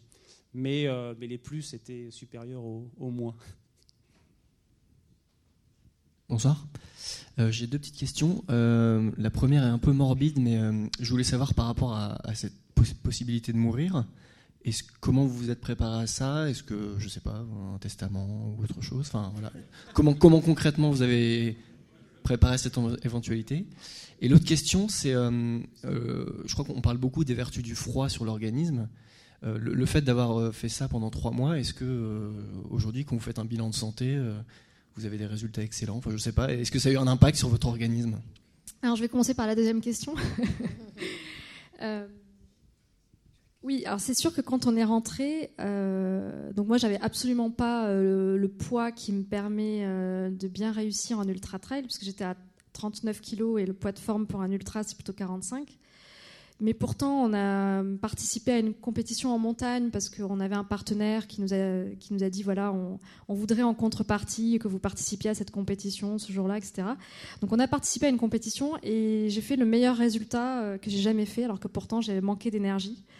Euh, donc on était plutôt en forme. Après, euh, d'un point de vue, on va dire cardio, euh, parce qu'il faut savoir qu'on est à 3000 mètres d'altitude en Antarctique et que la pression atmosphérique est plus basse. Donc en 3000 mètres, ça correspond à 3500, 3600 mètres chez nous. Et on est resté là-bas pendant trois mois. Après, on avait des carences en oligo-éléments qui étaient assez importantes du fait justement du manque de nourriture. Et les carences en oligo-éléments, donc en zinc, en sélénium, elles ont des hum, conséquences dans la vie quotidienne. Par exemple, euh, on peut être beaucoup plus lent au travail, on peut euh, avoir des fluctuations d'humeur, on peut être moins efficace, on peut euh, avoir aussi des, baisses de morale. Alors on peut avoir l'impression que c'est lié à la fin de l'expédition, au fait de rentrer, etc. Et en réalité non, c'est uniquement des soucis alimentaires. Donc ça, ça peut être résorbé en deux ou trois mois grâce à de la hum, complémentation nutritionnelle. Euh, mais c'est, enfin vraiment, ça impacte. Hein. C'est-à-dire qu'on voit vraiment l'impact de cette euh, carence en oligo-éléments, euh, de sorte qu'aujourd'hui, quand, mais c'était déjà un peu le cas avant, mais c'est bien plus amplifié. Quand j'ai des carences dans certains oligo-éléments, je le sais tout de suite. Et, et je sais que c'est pas une fluctuation d'humeur à cause de l'environnement qui m'entoure. Je sais que ça vient de moi. Je sais que j'ai un problème alimentaire et qu'il faut que je trouve une solution. Euh, parce que tout ce qu'on a vécu là-bas, on le vit en beaucoup plus amplifié. Donc, euh, quand on revient, c'est vrai qu'on a une connaissance de son corps, une connaissance de soi, de ses euh, qualités, de ses défauts, de ses forces, de ses faiblesses, qui est peut-être plus importante parce qu'on a été confronté à des conditions extrêmes, à la solitude et à soi, tout simplement, quand on reste 74 jours quasiment sans parler, parce que faut savoir que quand on skie, on est l'un derrière l'autre. Euh, on alterne, donc il y en avait toujours un qui faisait la trace, c'était toujours euh, indifférent toutes les heures. Et on a le vent de face, on est complètement équipé, euh, donc on ne parle pas. À la pause, on n'a pas le temps parce qu'il faut regarder le GPS, changer le cap de la boussole. On a énormément de choses à faire pendant la pause. Les pauses, elles durent 10 minutes. Il faut savoir qu'en fin d'expédition, elles duraient 7 minutes parce qu'on était en retard. Et quand il fait moins 50 degrés, elles durent 3 minutes. Donc en fait, on ne parle pas, quasiment pas. Le soir, on a tout un tas de choses. Chacun a ses, euh, ses tâches. Donc Jérémy, lui, était plus euh, dédié à tout ce qui est batterie et panneaux solaires, donc recharge des batteries. Euh, moi, je m'occupais plus du réchaud. Enfin bon, on a tout un tas de choses qui fait qu'on est vraiment euh, face à soi-même pendant 74 euh, jours. Alors peut-être un peu moins que sur un Vendée Globe, parce que sur un Vendée Globe, les, les navigateurs partent vraiment tout seuls. Donc là, on a quand même des, des moments, même s'ils sont très très courts, où on peut parler mais on se retrouve quand même la plupart du temps seul à soi-même dans un espace qui est somme toute assez monotone, même si en réalité quand on passe 74 jours là-bas, on voit des différences, des détails, euh, de sorte qu'aujourd'hui, quand on, enfin, quand on est rentré en France, on a beaucoup trop de détails. Euh, il y a énormément d'informations tout autour de nous et on passe souvent à côté. Euh, et quand on passe 74 jours dans un lieu qui peut sembler monotone, on voit qu'on fait beaucoup plus attention aux moindres détails et on, voit des différences. Donc on, ne s'ennuie pas en fait hein, pendant 74 jours. Mais bon, en tout cas, on, fait, euh, on, se rencontre euh, soi-même et, ça, ça, ça, a beaucoup d'impact ensuite dans, la vie euh, de tous les jours. la première question. Ça, tu te oui, sur la question du testament. alors, on a effectivement écrit un certain nombre de choses avant de partir. Alors, comme Stéphanie l'a dit, c'était assez simple parce qu'on avait plutôt des dettes à léguer qu'autre chose. Donc, euh, donc on n'est pas parti trop avec cette inquiétude-là. Euh, on, a, on, a surtout en fait euh, échangé en amont, plutôt tous les deux d'ailleurs. on a épargné nos proches un peu de, ces réflexions-là. Je pense qu'ils avaient d'ailleurs eux-mêmes pas véritablement conscience des, dangers que cela pouvait représenter. on a gardé un peu pour nous les récits d'expéditions passées, les ouvrages qui nous passionnent, que on avait pensé à un moment donné, on passait quelques exemplaires autour de nous, puis on s'est dit finalement que c'était mieux de, les garder de côté pour l'instant. C'est vrai qu'ils ont plutôt pris conscience euh, euh, l'année suivant notre retour, euh, comme l'indiquait Stéphanie, un explorateur qui s'est lancé sur une, traversée très compliquée et qui malheureusement n'est pas revenu. Et, je pense que là, ils ont pris conscience des difficultés et des risques pour nous. on est parti en ayant conscience de, cela. Euh, c'est un risque que l'on accepte, mais euh, c'est vrai que l'accomplissement que l'on ressent, euh, il, est tellement, tellement fort en fait que qu'on passe un peu au-delà de tout cela. On a aussi le sentiment de préparer les choses tellement précisément que qu'on pense être en mesure de passer, de passer à travers. donc donc c'est quelque chose qu'on met un peu de qu'on met un peu de côté. Après l'accomplissement, on le ressent et c'est ce que Stéphanie indiquait également, on le ressent d'ailleurs quasiment autant lorsque l'on pose le pied en Antarctique qu'à la fin de, l'expédition. L'accomplissement, il est autant dans le fait de se lancer dans l'aventure que, dans le fait d'atteindre l'objectif que l'on s'est fixé. Euh, et pour nous, euh, c'était très important. Alors on ressent aussi un peu la, une pression, enfin c'est pas vraiment une pression, mais on, sent qu'on a quand même une confiance qui nous a été donnée par un certain nombre de partenaires, de, euh, de, soutien, euh, de, projets qu'on a construits autour de l'expédition. Et donc, on a une volonté de ne pas décevoir et donc d'aller vraiment au bout de, nous-mêmes. Euh, et, c'est cela qui nous pousse aussi à avancer, à nous faire un moment nous sentir moins seuls, avoir cette bienveillance un peu partout. Et, je pense que c'était très important d'ailleurs dans le cadre de cette expédition. Alors Stéphanie disait que ce pas, pas très monotone. Parfois, on a quand même l'impression de partir le matin, de faire 40 km et d'être au même endroit. Donc euh, ça peut être un peu perturbant. Euh, et le fait pour nous d'avoir euh, cette, réflexion sur les images que l'on souhaite rapporter, ça nous oblige à y réfléchir. sur le, livre que l'on veut écrire, on a, on a, un certain nombre de réflexions sur le sujet, sur les échanges que l'on avait avec certaines écoles aussi. Ça nous permet bah, d'avoir sans cesse cette réflexion, cette urgence un peu à penser à un certain nombre de choses. Et, et je pense que ça nous a beaucoup aidé à à la fois faire corps avec l'Antarctique, puis en même temps prendre une certaine distance, parfois s'échapper un peu aussi de, cet environnement euh, qui, est difficile. Oui, bonsoir. Juste pour finir, euh, pour votre question, en fait, euh, c'est vrai que quand, quand je suis partie sur cette expédition, et ce n'était pas le cas sur d'autres,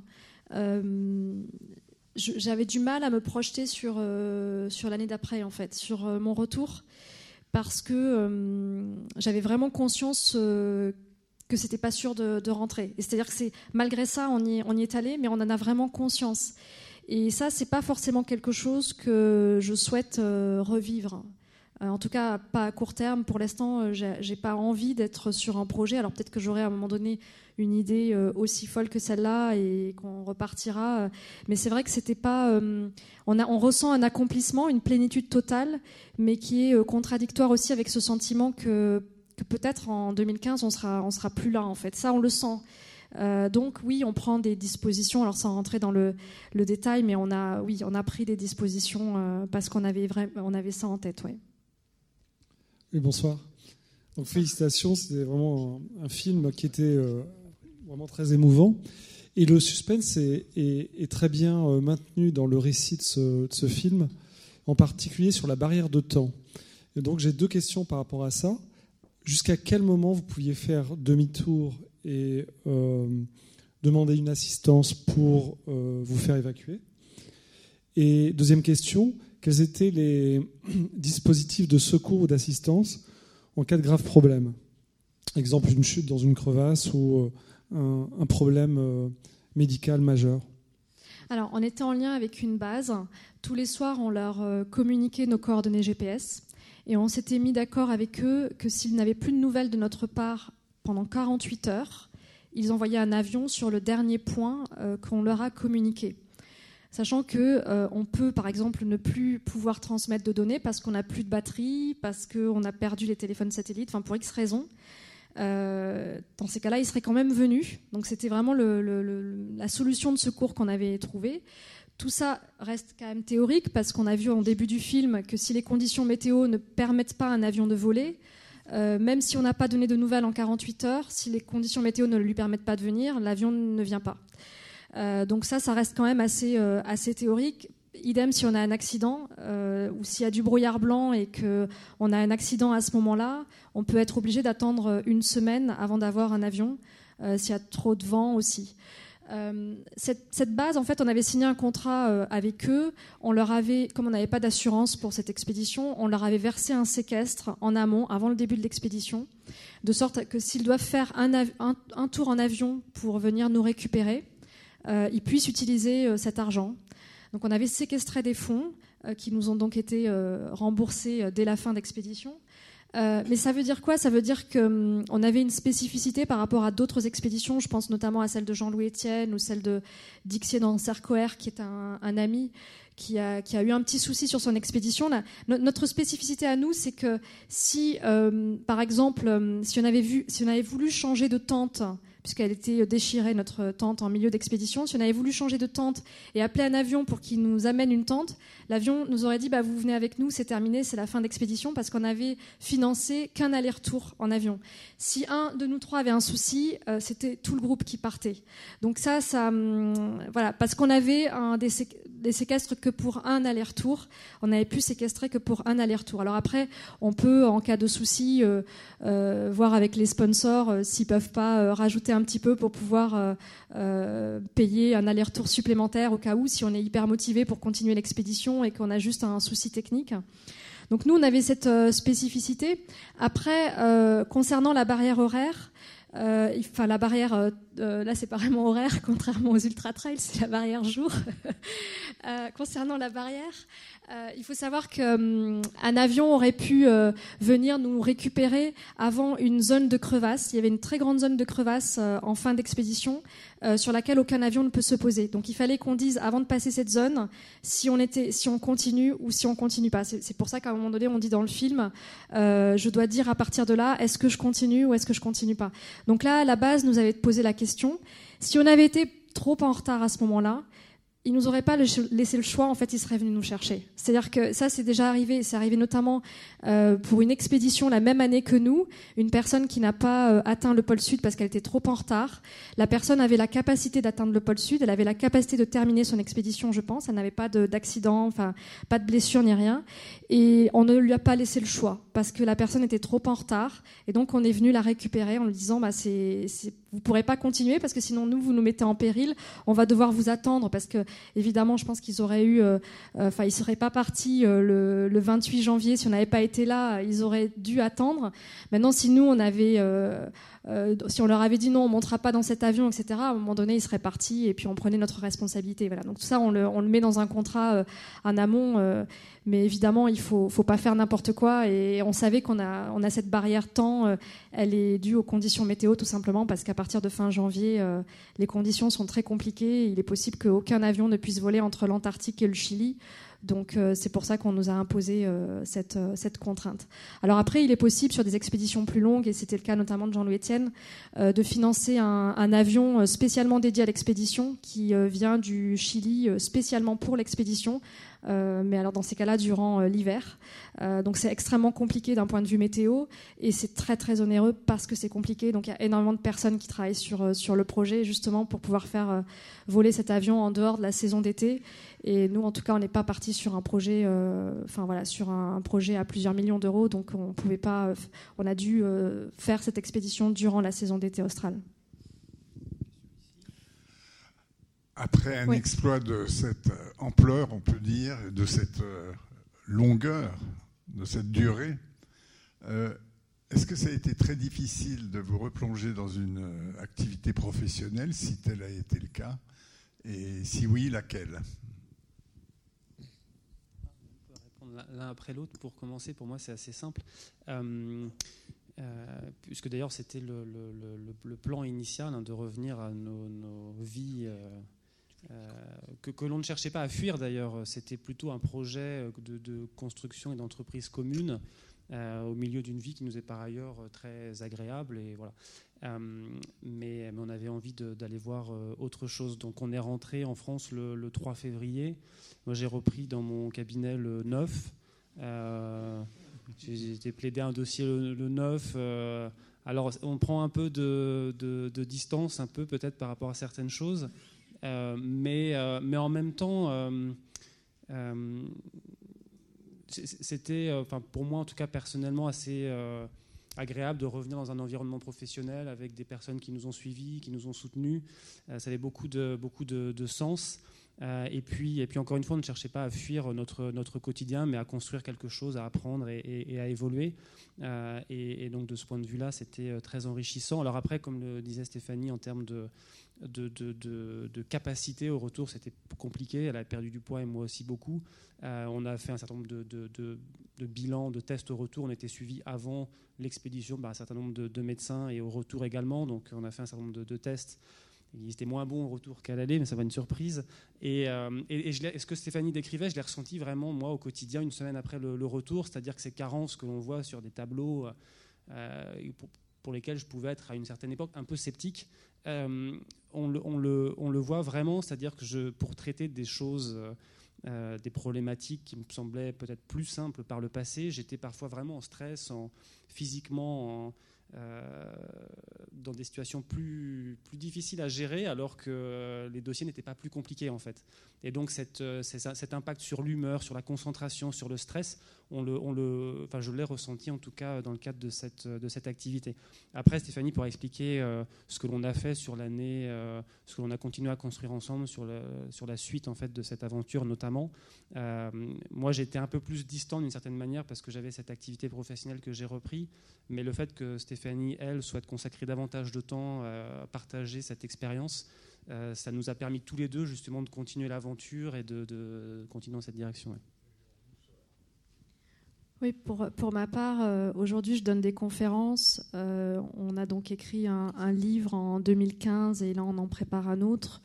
on a réalisé le film. Alors ça, ça a été une aventure dans l'aventure, puisqu'on n'avait pas de, de, connaissances en matière de montage ni de réalisation. Donc on a, tout appris euh, sur le tas, là aussi en rencontrant euh, beaucoup de personnes, mais euh, aussi en mettant la main dans le cambouis pour voir comment ça fonctionne.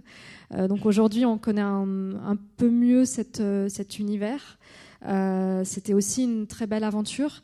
Et en fait, c'est comme ça que je conçois les choses, c'est-à-dire que j'ai envie de revenir dans le milieu de l'entreprise et probablement beaucoup plus qu'avant. En fait, je réalise aussi aujourd'hui, parce que j'ai connu le milieu des affaires, mais aussi le milieu de l'aventure, qu'en fait, dans le milieu de l'entreprise, on a énormément de chance. Et euh, on peut réaliser de très belles choses, de très très belles aventures, et souvent euh, on s'en rend pas compte. Euh, parce qu'il faut savoir que dans le milieu de l'aventure, au sens expédition sportive ou dans des milieux extrêmes, bah, c'est comme partout ailleurs, c'est un univers. certaines personnes s'ennuient et font ça toute leur vie parce qu'elles ne peuvent plus revenir vers autre chose. Euh, donc c'est un univers comme un autre. Et, en fait, je suis contente d'avoir euh, pu euh, voir ces deux mondes passer de l'un à l'autre. Je trouve que c'était extrêmement enrichissant. Et, et aujourd'hui, j'ai envie encore d'aller vers un autre univers. Alors, j'ai connu le milieu du droit. maintenant, j'aimerais aller vers un autre univers en entreprise, connaître une autre matière, une autre discipline. mais en tout cas, c'est pas le fait d'avoir réalisé cette expédition ou, d'autres euh, je, je me dis pas c'est terminé, je ferai plus rien. Même si j'ai atteint, euh, enfin j'ai ressenti beaucoup de plénitude, mais j'ai encore euh, le sentiment que je peux ressentir cette plénitude dans d'autres domaines, et donc j'ai encore envie de tout plein de choses. Voilà. Bonsoir. Bah déjà, merci beaucoup et bravo à vous deux, Stéphanie et Jérémy, pour nous avoir fait partager cette aventure exceptionnelle. Moi, j'ai euh, deux questions. La première, c'est par rapport à cet environnement au niveau de l'Antarctique. Qu'est-ce qui se passe euh, à partir du moment où l'hiver arrive. Est-ce que, par exemple, les personnes de la base sont encore là ou est-ce que c'est vraiment euh, on, ferme les volets et aucun homme ne doit s'approcher de, ce, de, de, ce, de cette position de la planète pendant plusieurs longs mois? Et la deuxième question, c'est euh, plus par rapport à vos capacités de résistance, par rapport à, la souffrance, comment vous avez fait pour la gérer? La maladie au départ et surtout la faim, en ayant euh, besoin de faire des efforts permanents et euh, qui sont au-delà d'une norme usuelle pendant les dix derniers jours. Alors, sur la question de, l'hiver en Antarctique, effectivement, le, continent antarctique accueille une grosso modo une vingtaine de bases, peut-être un peu plus sur la péninsule antarctique, euh, sont des bases scientifiques qui sont principalement euh, situées sur les côtes, hein, comme c'est le cas de, à Dumont-Durville pour, euh, pour la France. Et pour un certain nombre de pays par ailleurs. Les, les, quelques bases à l'intérieur du continent sont principalement la base que, que l'on voit sur les images au pôle sud, une base à Munson Scott qui est, gérée par les, les, Américains, les États-Unis, qui euh, dans les années, au cours des années 50, lorsque la question de l'Antarctique s'est posée dans le cadre des premières années polaires internationales, tout le monde s'est mis autour de la table, dans une période d'ailleurs de, guerre froide où euh, y compris les Russes sont arrivés, euh, c'est une des, rares occasions dans cette période de l'histoire où, où tout le monde a réussi à, se mettre d'accord. Bon, les, les, Américains ayant pris le pôle sud géographique, les Russes se sont installés au pôle euh, d'inaccessibilité, hein, c'est-à-dire le point de l'Antarctique qui est le plus distant de toutes les côtes. Donc chacun a trouvé son, compte. Euh, la plupart des bases scientifiques sont évacuées pendant l'hiver. Euh, et donc, de fait, les activités scientifiques sont principalement conduites sur la période d'été qui est plus, plus propice à ce type d'activité. quelques bases sont, sont, maintenues avec un effectif très réduit de scientifiques. Hein. C'est le cas de la base Amundsen Scott au, pôle sud, où probablement une quinzaine ou une vingtaine de scientifiques sont présents durant l'hiver, alors qu'ils sont probablement 100, 150, parfois même un peu plus euh, pendant l'été. Euh, la base du Mont d'Urville également reste ouverte pendant l'hiver, par exemple, mais le, le, nombre de scientifiques est très, est très restreint durant l'hiver. C'est plus de maintenir les, les, certains équipements en place pour préparer la, saison euh, suivante. Donc pour nous, en fait, bon, il n'y a pas évidemment de possibilité de, rester avec notre tente et, notre itinérance pendant l'été, pendant l'hiver, euh, l'hiver en Antarctique. Euh, un projet avait malgré tout été euh, envisagé et mis en place par des Britanniques qui, souhaitaient traverser l'Antarctique de nuit, mais avec des machines, des équipements plus, voilà, plus plus techniques, des, des, des, gros tracteurs pour tester d'autres aspects scientifiques aussi dans, cet environnement. Mais, mais l'Antarctique non, se vide véritablement pendant l'hiver pendant l'hiver. Et donc on le voyait, nous, en fin d'expédition, parce qu'on a eu pendant notre expédition du jour permanent. Alors, le soleil plus ou moins selon la couverture nuageuse, mais on voyait au fur et à mesure que l'hiver approchait que le soleil déclinait, donc il continue sa ronde, mais il s'approche de plus en plus de l'horizon. Les, lumières changent, sans aller jusqu'à l'obscurité, on sent quand même que la luminosité s'atténue. et, c'est vrai que ça nous donne une, euh, euh, une, certaine urgence quand même à sortir. Alors on le voit euh, par rapport à cette contrainte du 28 janvier que l'on avait définie clairement avec, avec l'ALE qui nous, qui nous suivait.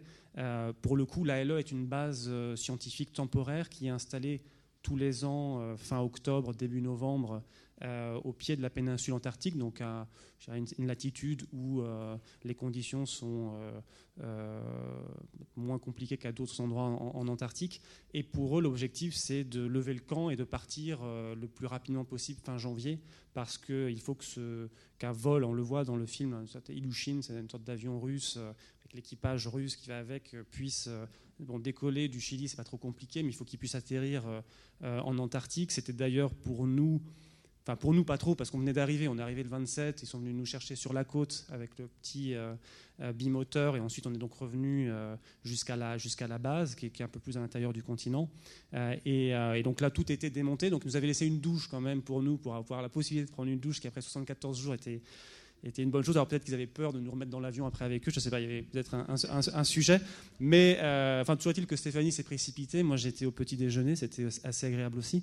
Euh, euh, mais tout était démonté, sinon, à part vraiment quelques infrastructures qui sont maintenues pour la saison suivante et les quelques membres de la base qui étaient présents, une vingtaine encore qui étaient présents attendaient avec impatience de pouvoir partir parce que voilà, tout le monde repart. Après, ce sont des gens qui viennent de beaucoup d'anglo-saxons, mais qui viennent des États-Unis, d'Australie, du Canada, et qui ont, euh, qui ont aussi à un moment donné l'envie de retourner ben, auprès des leurs, euh, et avec la crainte que cet avion là qui part euh, ne puisse pas atterrir. Alors on sait quand il part du Chili, et pour le coup, lorsque l'on attendait cette, cette Ilushin au pied de la péninsule le 28 janvier, les regards étaient un peu perplexe parce que l'avion est parti, la couverture nuageuse a commencé un peu à s'installer et, la crainte était que ce vol euh, soit contraint de faire demi-tour, ce qui pour la LE représente un coût euh, assez énorme.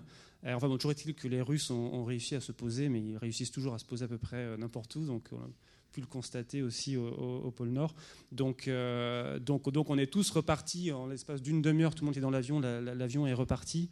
Et, euh, et cette base-là, du coup, elle, est restée endormie jusqu'à l'été jusqu'à l'été suivant. Donc voilà un peu comment fonctionnent le, les, bases scientifiques en quelque sorte en Antarctique.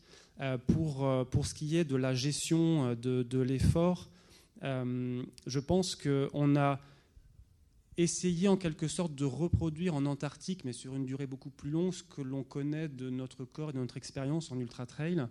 Euh, c'est-à-dire qu'on a toujours considéré qu'une course de, de, 150 ou un peu plus euh, euh, kilomètres commence après 100 km, par exemple, parce que, parce que voilà, c'est la fin qui est toujours plus difficile. Donc sur cette expédition, on avait en tête de commencer doucement, de laisser le corps un peu s'habituer, ce qui explique aussi que la LE, à un moment donné, était très inquiète de nous voir progresser à un rythme un peu plus lent. Mais on avait cette pression-là, en quelque sorte, un peu tous les soirs, euh, du chiffre que l'on communique et qui n'est pas toujours à la hauteur des attentes des personnes qui sont à l'autre bout du fil. Mais on savait que par rapport à nous-mêmes et par rapport à la distance qu'on avait à parcourir, on avait besoin de laisser le corps s'adapter progressivement à cet environnement, que ce soit par rapport au froid, par rapport à l'effort physique, par rapport à la gestion de l'alimentation. Les choses que l'on peut manger en Antarctique ne sont pas les mêmes que c'est pas notre, euh, notre hygiène euh, et notre alimentation euh, à Paris, évidemment. Donc on, a, on avait besoin d'avoir du temps d'adaptation et ça, je pense que du coup, on l'a bien, on l'a bien géré. Après arrive nécessairement le moment où on rentre dans le dur. alors pour Stéphanie, c'est venu plus rapidement parce que on n'avait pas prévu de partir avec ce virus, mais hop, il est venu avec nous depuis le, Chili. Donc ça, a été compliqué euh, les, les 5-6 premiers jours, mais euh, je dirais que c'est arrivé à un moment où on était encore euh, en, bonne condition physique. Donc on a pu le, gérer. Je pense que sur le plan physique, alors hormis il y a eu plusieurs étapes. Après, avant d'arriver au, pôle sud, euh, Stéphanie s'est cassé une dent, effectivement, parce qu'on tendance un peu à se précipiter sur des aliments qui sont parfois assez froids. Et donc, c'est ce qui a déclenché sa, rage euh, de dents. Euh, donc dans ces cas-là, ben, la fameuse boîte euh, trousse à pharmacie, elle réduit. Euh, donc j'avais plus le droit le soir à mon petit doliprane qui me permettait de me requinquer. voilà, c'était, je dirais, rationné pour que, que, Stéphanie puisse tous les 3-4 heures, le jour en tout cas, avoir un, un antidouleur sans qu'on ait d'ailleurs eu besoin de taper dans des choses un peu plus lourdes. Euh, et donc ça, ça se met en place euh, jusqu'au moment où il m'est arrivé la même d'ailleurs mes aventures, donc on a pu continuer à partager ensemble cette réjouissance. Euh, mais bon, cela dit, le froid a le mérite d'anesthésier parfois certaines souffrances. Et, voilà, donc on était en même temps toujours très à l'écoute de notre corps et, cette, expérience que l'on avait de la course à pied sur très longue distance nous a appris justement à ressentir des symptômes, donc ce qui parfois est un peu inquiétant parce que dès qu'on ressent une douleur musculaire, on commence à envisager des scénarios et on n'a pas forcément l'ostéopathe avec nous pour, euh, faire euh, ce qu'il faudrait pouvoir faire. Mais donc je pense qu'on l'a bien géré. Après, on arrive à un moment où, euh, où effectivement, ce qui prend le plus le pas, je pense, c'est. Alors il y a la faim, et puis il y a la fatigue, et, tout cela s'en mêle un peu à la fin. C'est assez. enfin, compliqué à gérer, on ne le gère pas vraiment en réalité. Euh, c'est-à-dire qu'il nous arrivait de, euh, de, On dormait 4 heures, parfois 5 heures à la fin.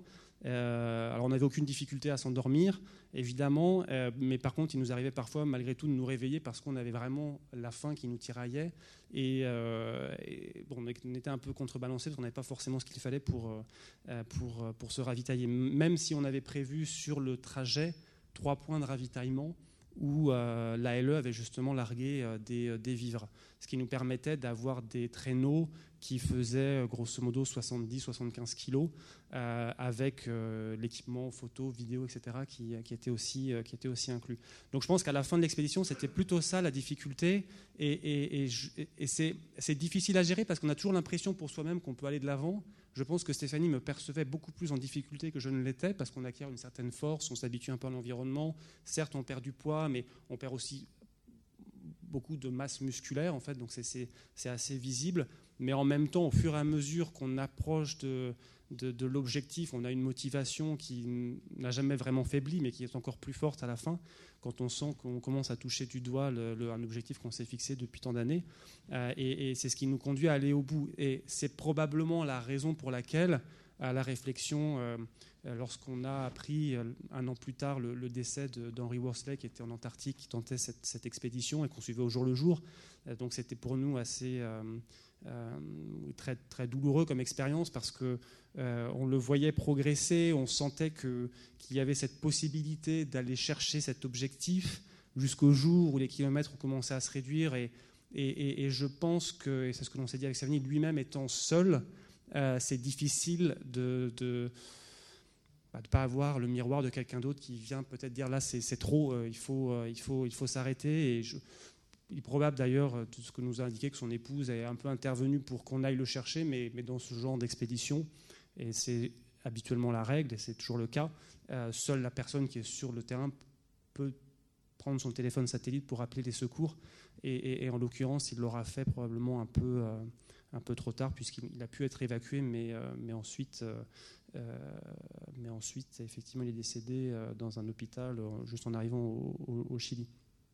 Donc, voilà, après, c'est difficile. Je pense que la, réalité, in fine, c'est que on peut tout préparer, on peut préparer le moindre détail, on peut aussi essayer de préparer ou de penser, d'anticiper l'imprévu. Euh, la réalité, c'est que euh, l'Antarctique, euh, comme toute autre zone un peu extrême, nous laisse ou ne nous laisse pas passer. Nous, probablement qu'on a eu cette chance d'avoir un, environnement j'allais dire accueillant, peut-être pas toujours, mais enfin bon, toujours est-il que les portes se, sont, se sont ouvertes, voilà, et que pour d'autres, c'était pas, c'était pas le cas. Donc on est, faut être assez humble par rapport à, ce type d'environnement. Quand Stéphanie évoquait tout à l'heure le fait qu'on aurait pu devoir abandonner au bout de trois jours, euh, on avait ces éléments-là en tête parce qu'on sait que c'est arrivé à d'autres aventuriers, d'autres explorateurs en Antarctique ou dans d'autres régions polaires, euh, qui étaient pourtant très aguerris, très préparés, mais la gélure, euh, elle peut nous attraper en quelques minutes.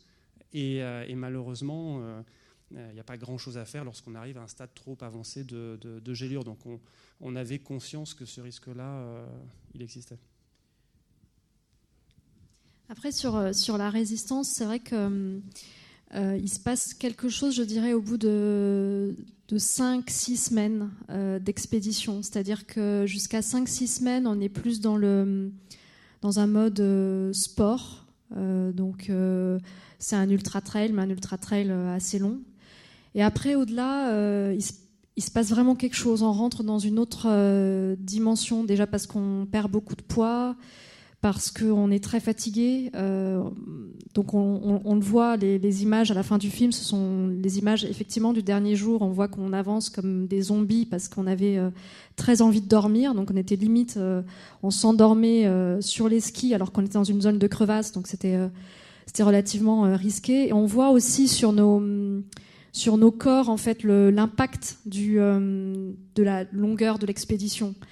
Euh, alors c'est un peu moins vrai quand on part en kite, puisqu'on peut porter plus de choses dans, sa poulka, donc on mange un peu plus.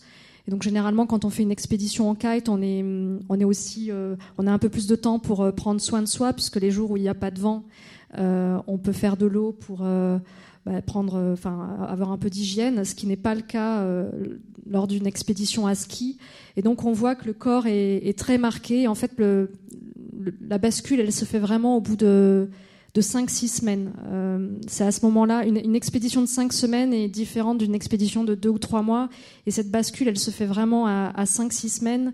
On ressent des choses euh, totalement différentes. Et hum, j'étais, enfin, en tout cas, pour ma part, je, sentais plus être dans un mode de sport, mais euh, plus de presque de survie ou de on doit s'adapter et on se rend compte aussi que le corps s'adapte de façon assez extraordinaire euh, et, ça, c'est intéressant aussi à, remarquer, c'est que hum, a vraiment des capacités extraordinaires d'adaptation, euh, à la fois euh, mentales, mais aussi physiques.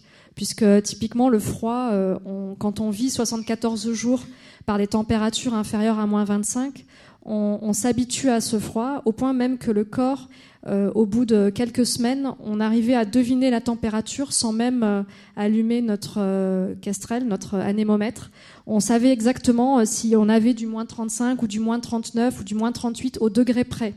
Sauf quand on était vraiment très fatigué, où là, pour le coup, on avait toujours l'impression qu'il faisait plus froid que les températures réelles. Donc euh, vraiment, on, s'adapte euh, et, c'est ça aussi qui nous donne une capacité de résistance. C'est l'instinct de survie et c'est l'adaptation tout simplement. Et je trouve ça, enfin, je trouvais ça passionnant en fait de, voir à quel point on peut s'adapter et, et euh, voilà y résister. Euh, parfois, quand euh, je fais à nouveau des courses d'ultra trail par des conditions météo compliquées, quand il pleut pendant 24 heures, des choses comme ça, je me dis mais waouh, comment t'as fait l'Antarctique 74 jours, des conditions bien pires? Et en fait, c'est une question d'adaptation sur le terrain, aussi de préparation, de visualisation en amont. Et se dire en amont pendant, donc nous, ça a duré trois ans la préparation, se dire pendant trois ans, de toute façon, sur cette expédition, j'aurai pas de confort. Euh, il y aura du vent tous les jours, il fera froid tous les jours, ce sera comme ça et j'aurai pas le choix, j'aurai des douleurs. Alors tous les jours, on avait des petites douleurs, on n'a pas forcément eu les douleurs que l'on imaginait, mais tous les jours, on a eu des, petites douleurs ou, ou des douleurs un peu plus importantes. Mais en fait, on avait visualisé cela en amont et on l'avait intégré de façon à pouvoir euh, le supporter euh, durant l'expédition. je voulais juste rajouter que l'aspect passionnant que décrivait Stéphanie lié aux capacités d'adaptation, c'est le fruit d'une réflexion plutôt a posteriori parce que euh, lorsqu'il faisait moins 50, je pense qu'elle percevait moins cet aspect passionnant de, de l'adaptation. C'est-à-dire que c'était un peu compliqué. On est très couvert, évidemment, euh, et on l'est autant que possible lorsqu'il fait moins 50 avec le vent de, face. Euh, et la difficulté, c'est qu'on peut ne plus sentir euh, les extrémités, évidemment, c'est le sang se auprès des, principaux organes, donc que ce soit les pieds ou les mains, on, ne les sent plus. Et la difficulté, c'est qu'on ne peut pas vérifier avant d'installer la tente l'état un peu du corps. Et, ce qui conduisait, ce qui nous conduisait, et notamment Stéphanie, à réduire les pauses euh, la plus courte durée et à devoir partir parfois en accélération pour pouvoir se réchauffer. Et le seul moyen, c'est de produire la chaleur de l'intérieur. Et euh, ce, qui, ce, qui, ce, qui, là, pour le coup, je pense, correspondait à l'instinct de survie que tu, décrivais, c'est-à-dire que je, la voyais partir euh, très vite, et j'avais du mal d'ailleurs moi à m'accrocher. et, mais, en même temps, on sait à ce moment-là que, parce qu'on vit un peu la même chose aussi, même si je suis moins sensible après que Stéphanie au, froid, notamment au niveau des extrémités. mais, mais, mais, là, effectivement, c'est plus c'est plus l'instinct de survie. Alors après, euh, ça a fonctionné correctement, et c'est vrai que ça crée une, inquiétude, et euh, c'est a posteriori en fait qu'on se dit finalement la capacité d'adaptation, elle est, euh, elle, est, très importante. Parfois, on, en doute un peu quand même. Hein. Une dernière question, avec une réponse rapide, puisqu'on approche de la fin. Ma question porte, merci à tous les deux pour ce magnifique témoignage. Ma question porte sur le mental.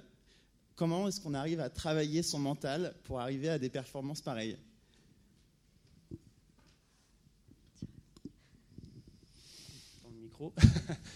Euh, je ne sais pas si, on le, travaille vraiment. Je pense que euh, avec Stéphanie, on a cet effet d'engrenage un peu déjà, le fait d'être, euh, de construire ce projet ensemble, de toujours d'aller un peu plus loin et toujours l'autre qui en rajoute un peu plus. Et donc ça nous donne une force, je pense, supplémentaire par rapport au, par rapport à cet aspect mental. Je pense qu'un des éléments pour nous qui était très important, c'est c'est pas le c'est pas la, performance en tant que telle, euh, le, record en quelque sorte qui est au bout en termes de distance, etc. Parce que ça n'a pas beaucoup de sens. Euh, on a fait 2045 km, on aurait pu en faire moins puisque le projet initial était d'en faire moins sur un parcours différent. Euh, qui aurait été peut-être plus intéressant, c'est celui qu'on avait envisagé au départ. Donc l'objectif n'était pas d'aller faire euh, une, très très longue distance. Euh, le, et, là où je veux en venir, c'est que le mental, en réalité, l'objectif pour nous de, de, toute cette expédition, c'était davantage de euh, bah, de continuer à nous construire ensemble et puis surtout de, euh, de partager en fait cette aventure. Donc euh, tous les projets qu'on a construits en amont avec un certain nombre de partenaires, avec un certain nombre d'écoles, avec l'association Petit Prince que, que l'on soutient durant nos différents projets et en particulier pendant cette expédition, c'est de là surtout qu'est venue la force en fait de, de, du mental, je pense. C'est-à-dire que dans les moments difficiles, euh, lorsqu'on accompagne un certain nombre d'associations d'enfants qui rencontrent un certain nombre de difficultés, euh, que même n'ont pas choisi, alors que nous, on a choisi d'être là où on est. Euh, le, mental, il est à son maximum et il est encore plus haut lorsque la souffrance arrive. On nous pose souvent la question de savoir si l'on a parfois songé à renoncer. Et, quand on est en Antarctique, on n'a jamais une seconde pensé à devoir abandonner. même lorsque les conditions étaient, difficiles, on savait que la seule possibilité, euh, ce serait le, cas d'une blessure grave de l'un ou de l'autre, euh, et qui s'imposerait comme une, comme une évidence. Donc le mental, je pense qu'on l'a entretenu d'une certaine manière euh, par rapport à tout ce qu'il y avait autour de nous, non pas en Antarctique, mais à l'extérieur, et c'est ça qui nous a donné beaucoup de, force. Après, sur ce type d'aventure, de, euh, je pense que la, motivation ne peut pas euh, se trouver dans une recherche de reconnaissance quelle qu'elle soit, parce que c'est très confidentiel. L'Antarctique, euh, nous, on a cette passion de partager sur les régions polaires, sur le pôle Nord, sur le pôle Sud. C'est pas un continent qui est, très connu. C'est pas, ça suscite pas ce type d'expédition non plus l'intérêt des foules. Je suis pas certain que ce soit beaucoup d'entre vous aient envie d'aller traverser l'Antarctique. mais, mais, par contre, ce que l'on a construit autour de ce projet, ça, pour le coup, c'était extrêmement enrichissant pour nous aussi. Euh, et, toutes les écoles, les enfants qu'on a rencontrés à notre retour d'expédition, euh, les projets qu'on essaye d'accompagner aujourd'hui, ça, pour le coup, euh, ça, nous a donné beaucoup, beaucoup de force pendant l'expédition et puis après aussi. En fait, ce qui donne le, mental durant l'expédition, c'est quand même vraiment la, la préparation aussi. C'est-à-dire que la préparation, elle a duré longtemps parce qu'on n'avait pas le financement entre autres, parce qu'il a fallu monter la logistique.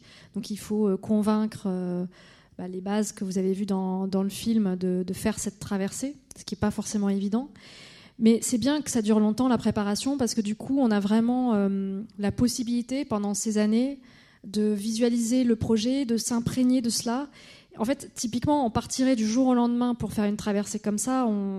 je pense qu'on a, juste envie d'arrêter dès la première journée. Enfin, ce qui, motive, c'est le fait de l'avoir pensé, de l'avoir réfléchi, de s'être mis euh, dans, la peau de, cet aventurier, d'y avoir pensé pendant, très longtemps en amont en lisant des, livres aussi. Donc il y a des livres, notamment celui de Reinhold Messner, qui m'a fait pleurer maintes fois avant le début d'expédition. Euh, qui m'a fait pleurer aussi après l'expédition quand je l'ai relu, parce que je me suis dit c'est un truc de fou, euh, comment j'ai fait ça. Euh, mais c'est en fait une question vraiment de préparation et de, et de visualisation. Je pense que la visualisation, elle est importante. Alors il y a des éléments qu'on peut pas visualiser.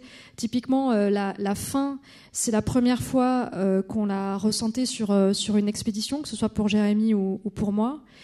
parce que ça, ça n'arrive dans, dans, une expédition que si l'expédition est vraiment très très longue et si on part dans des conditions où on ne peut pas euh, porter suffisamment de nourriture.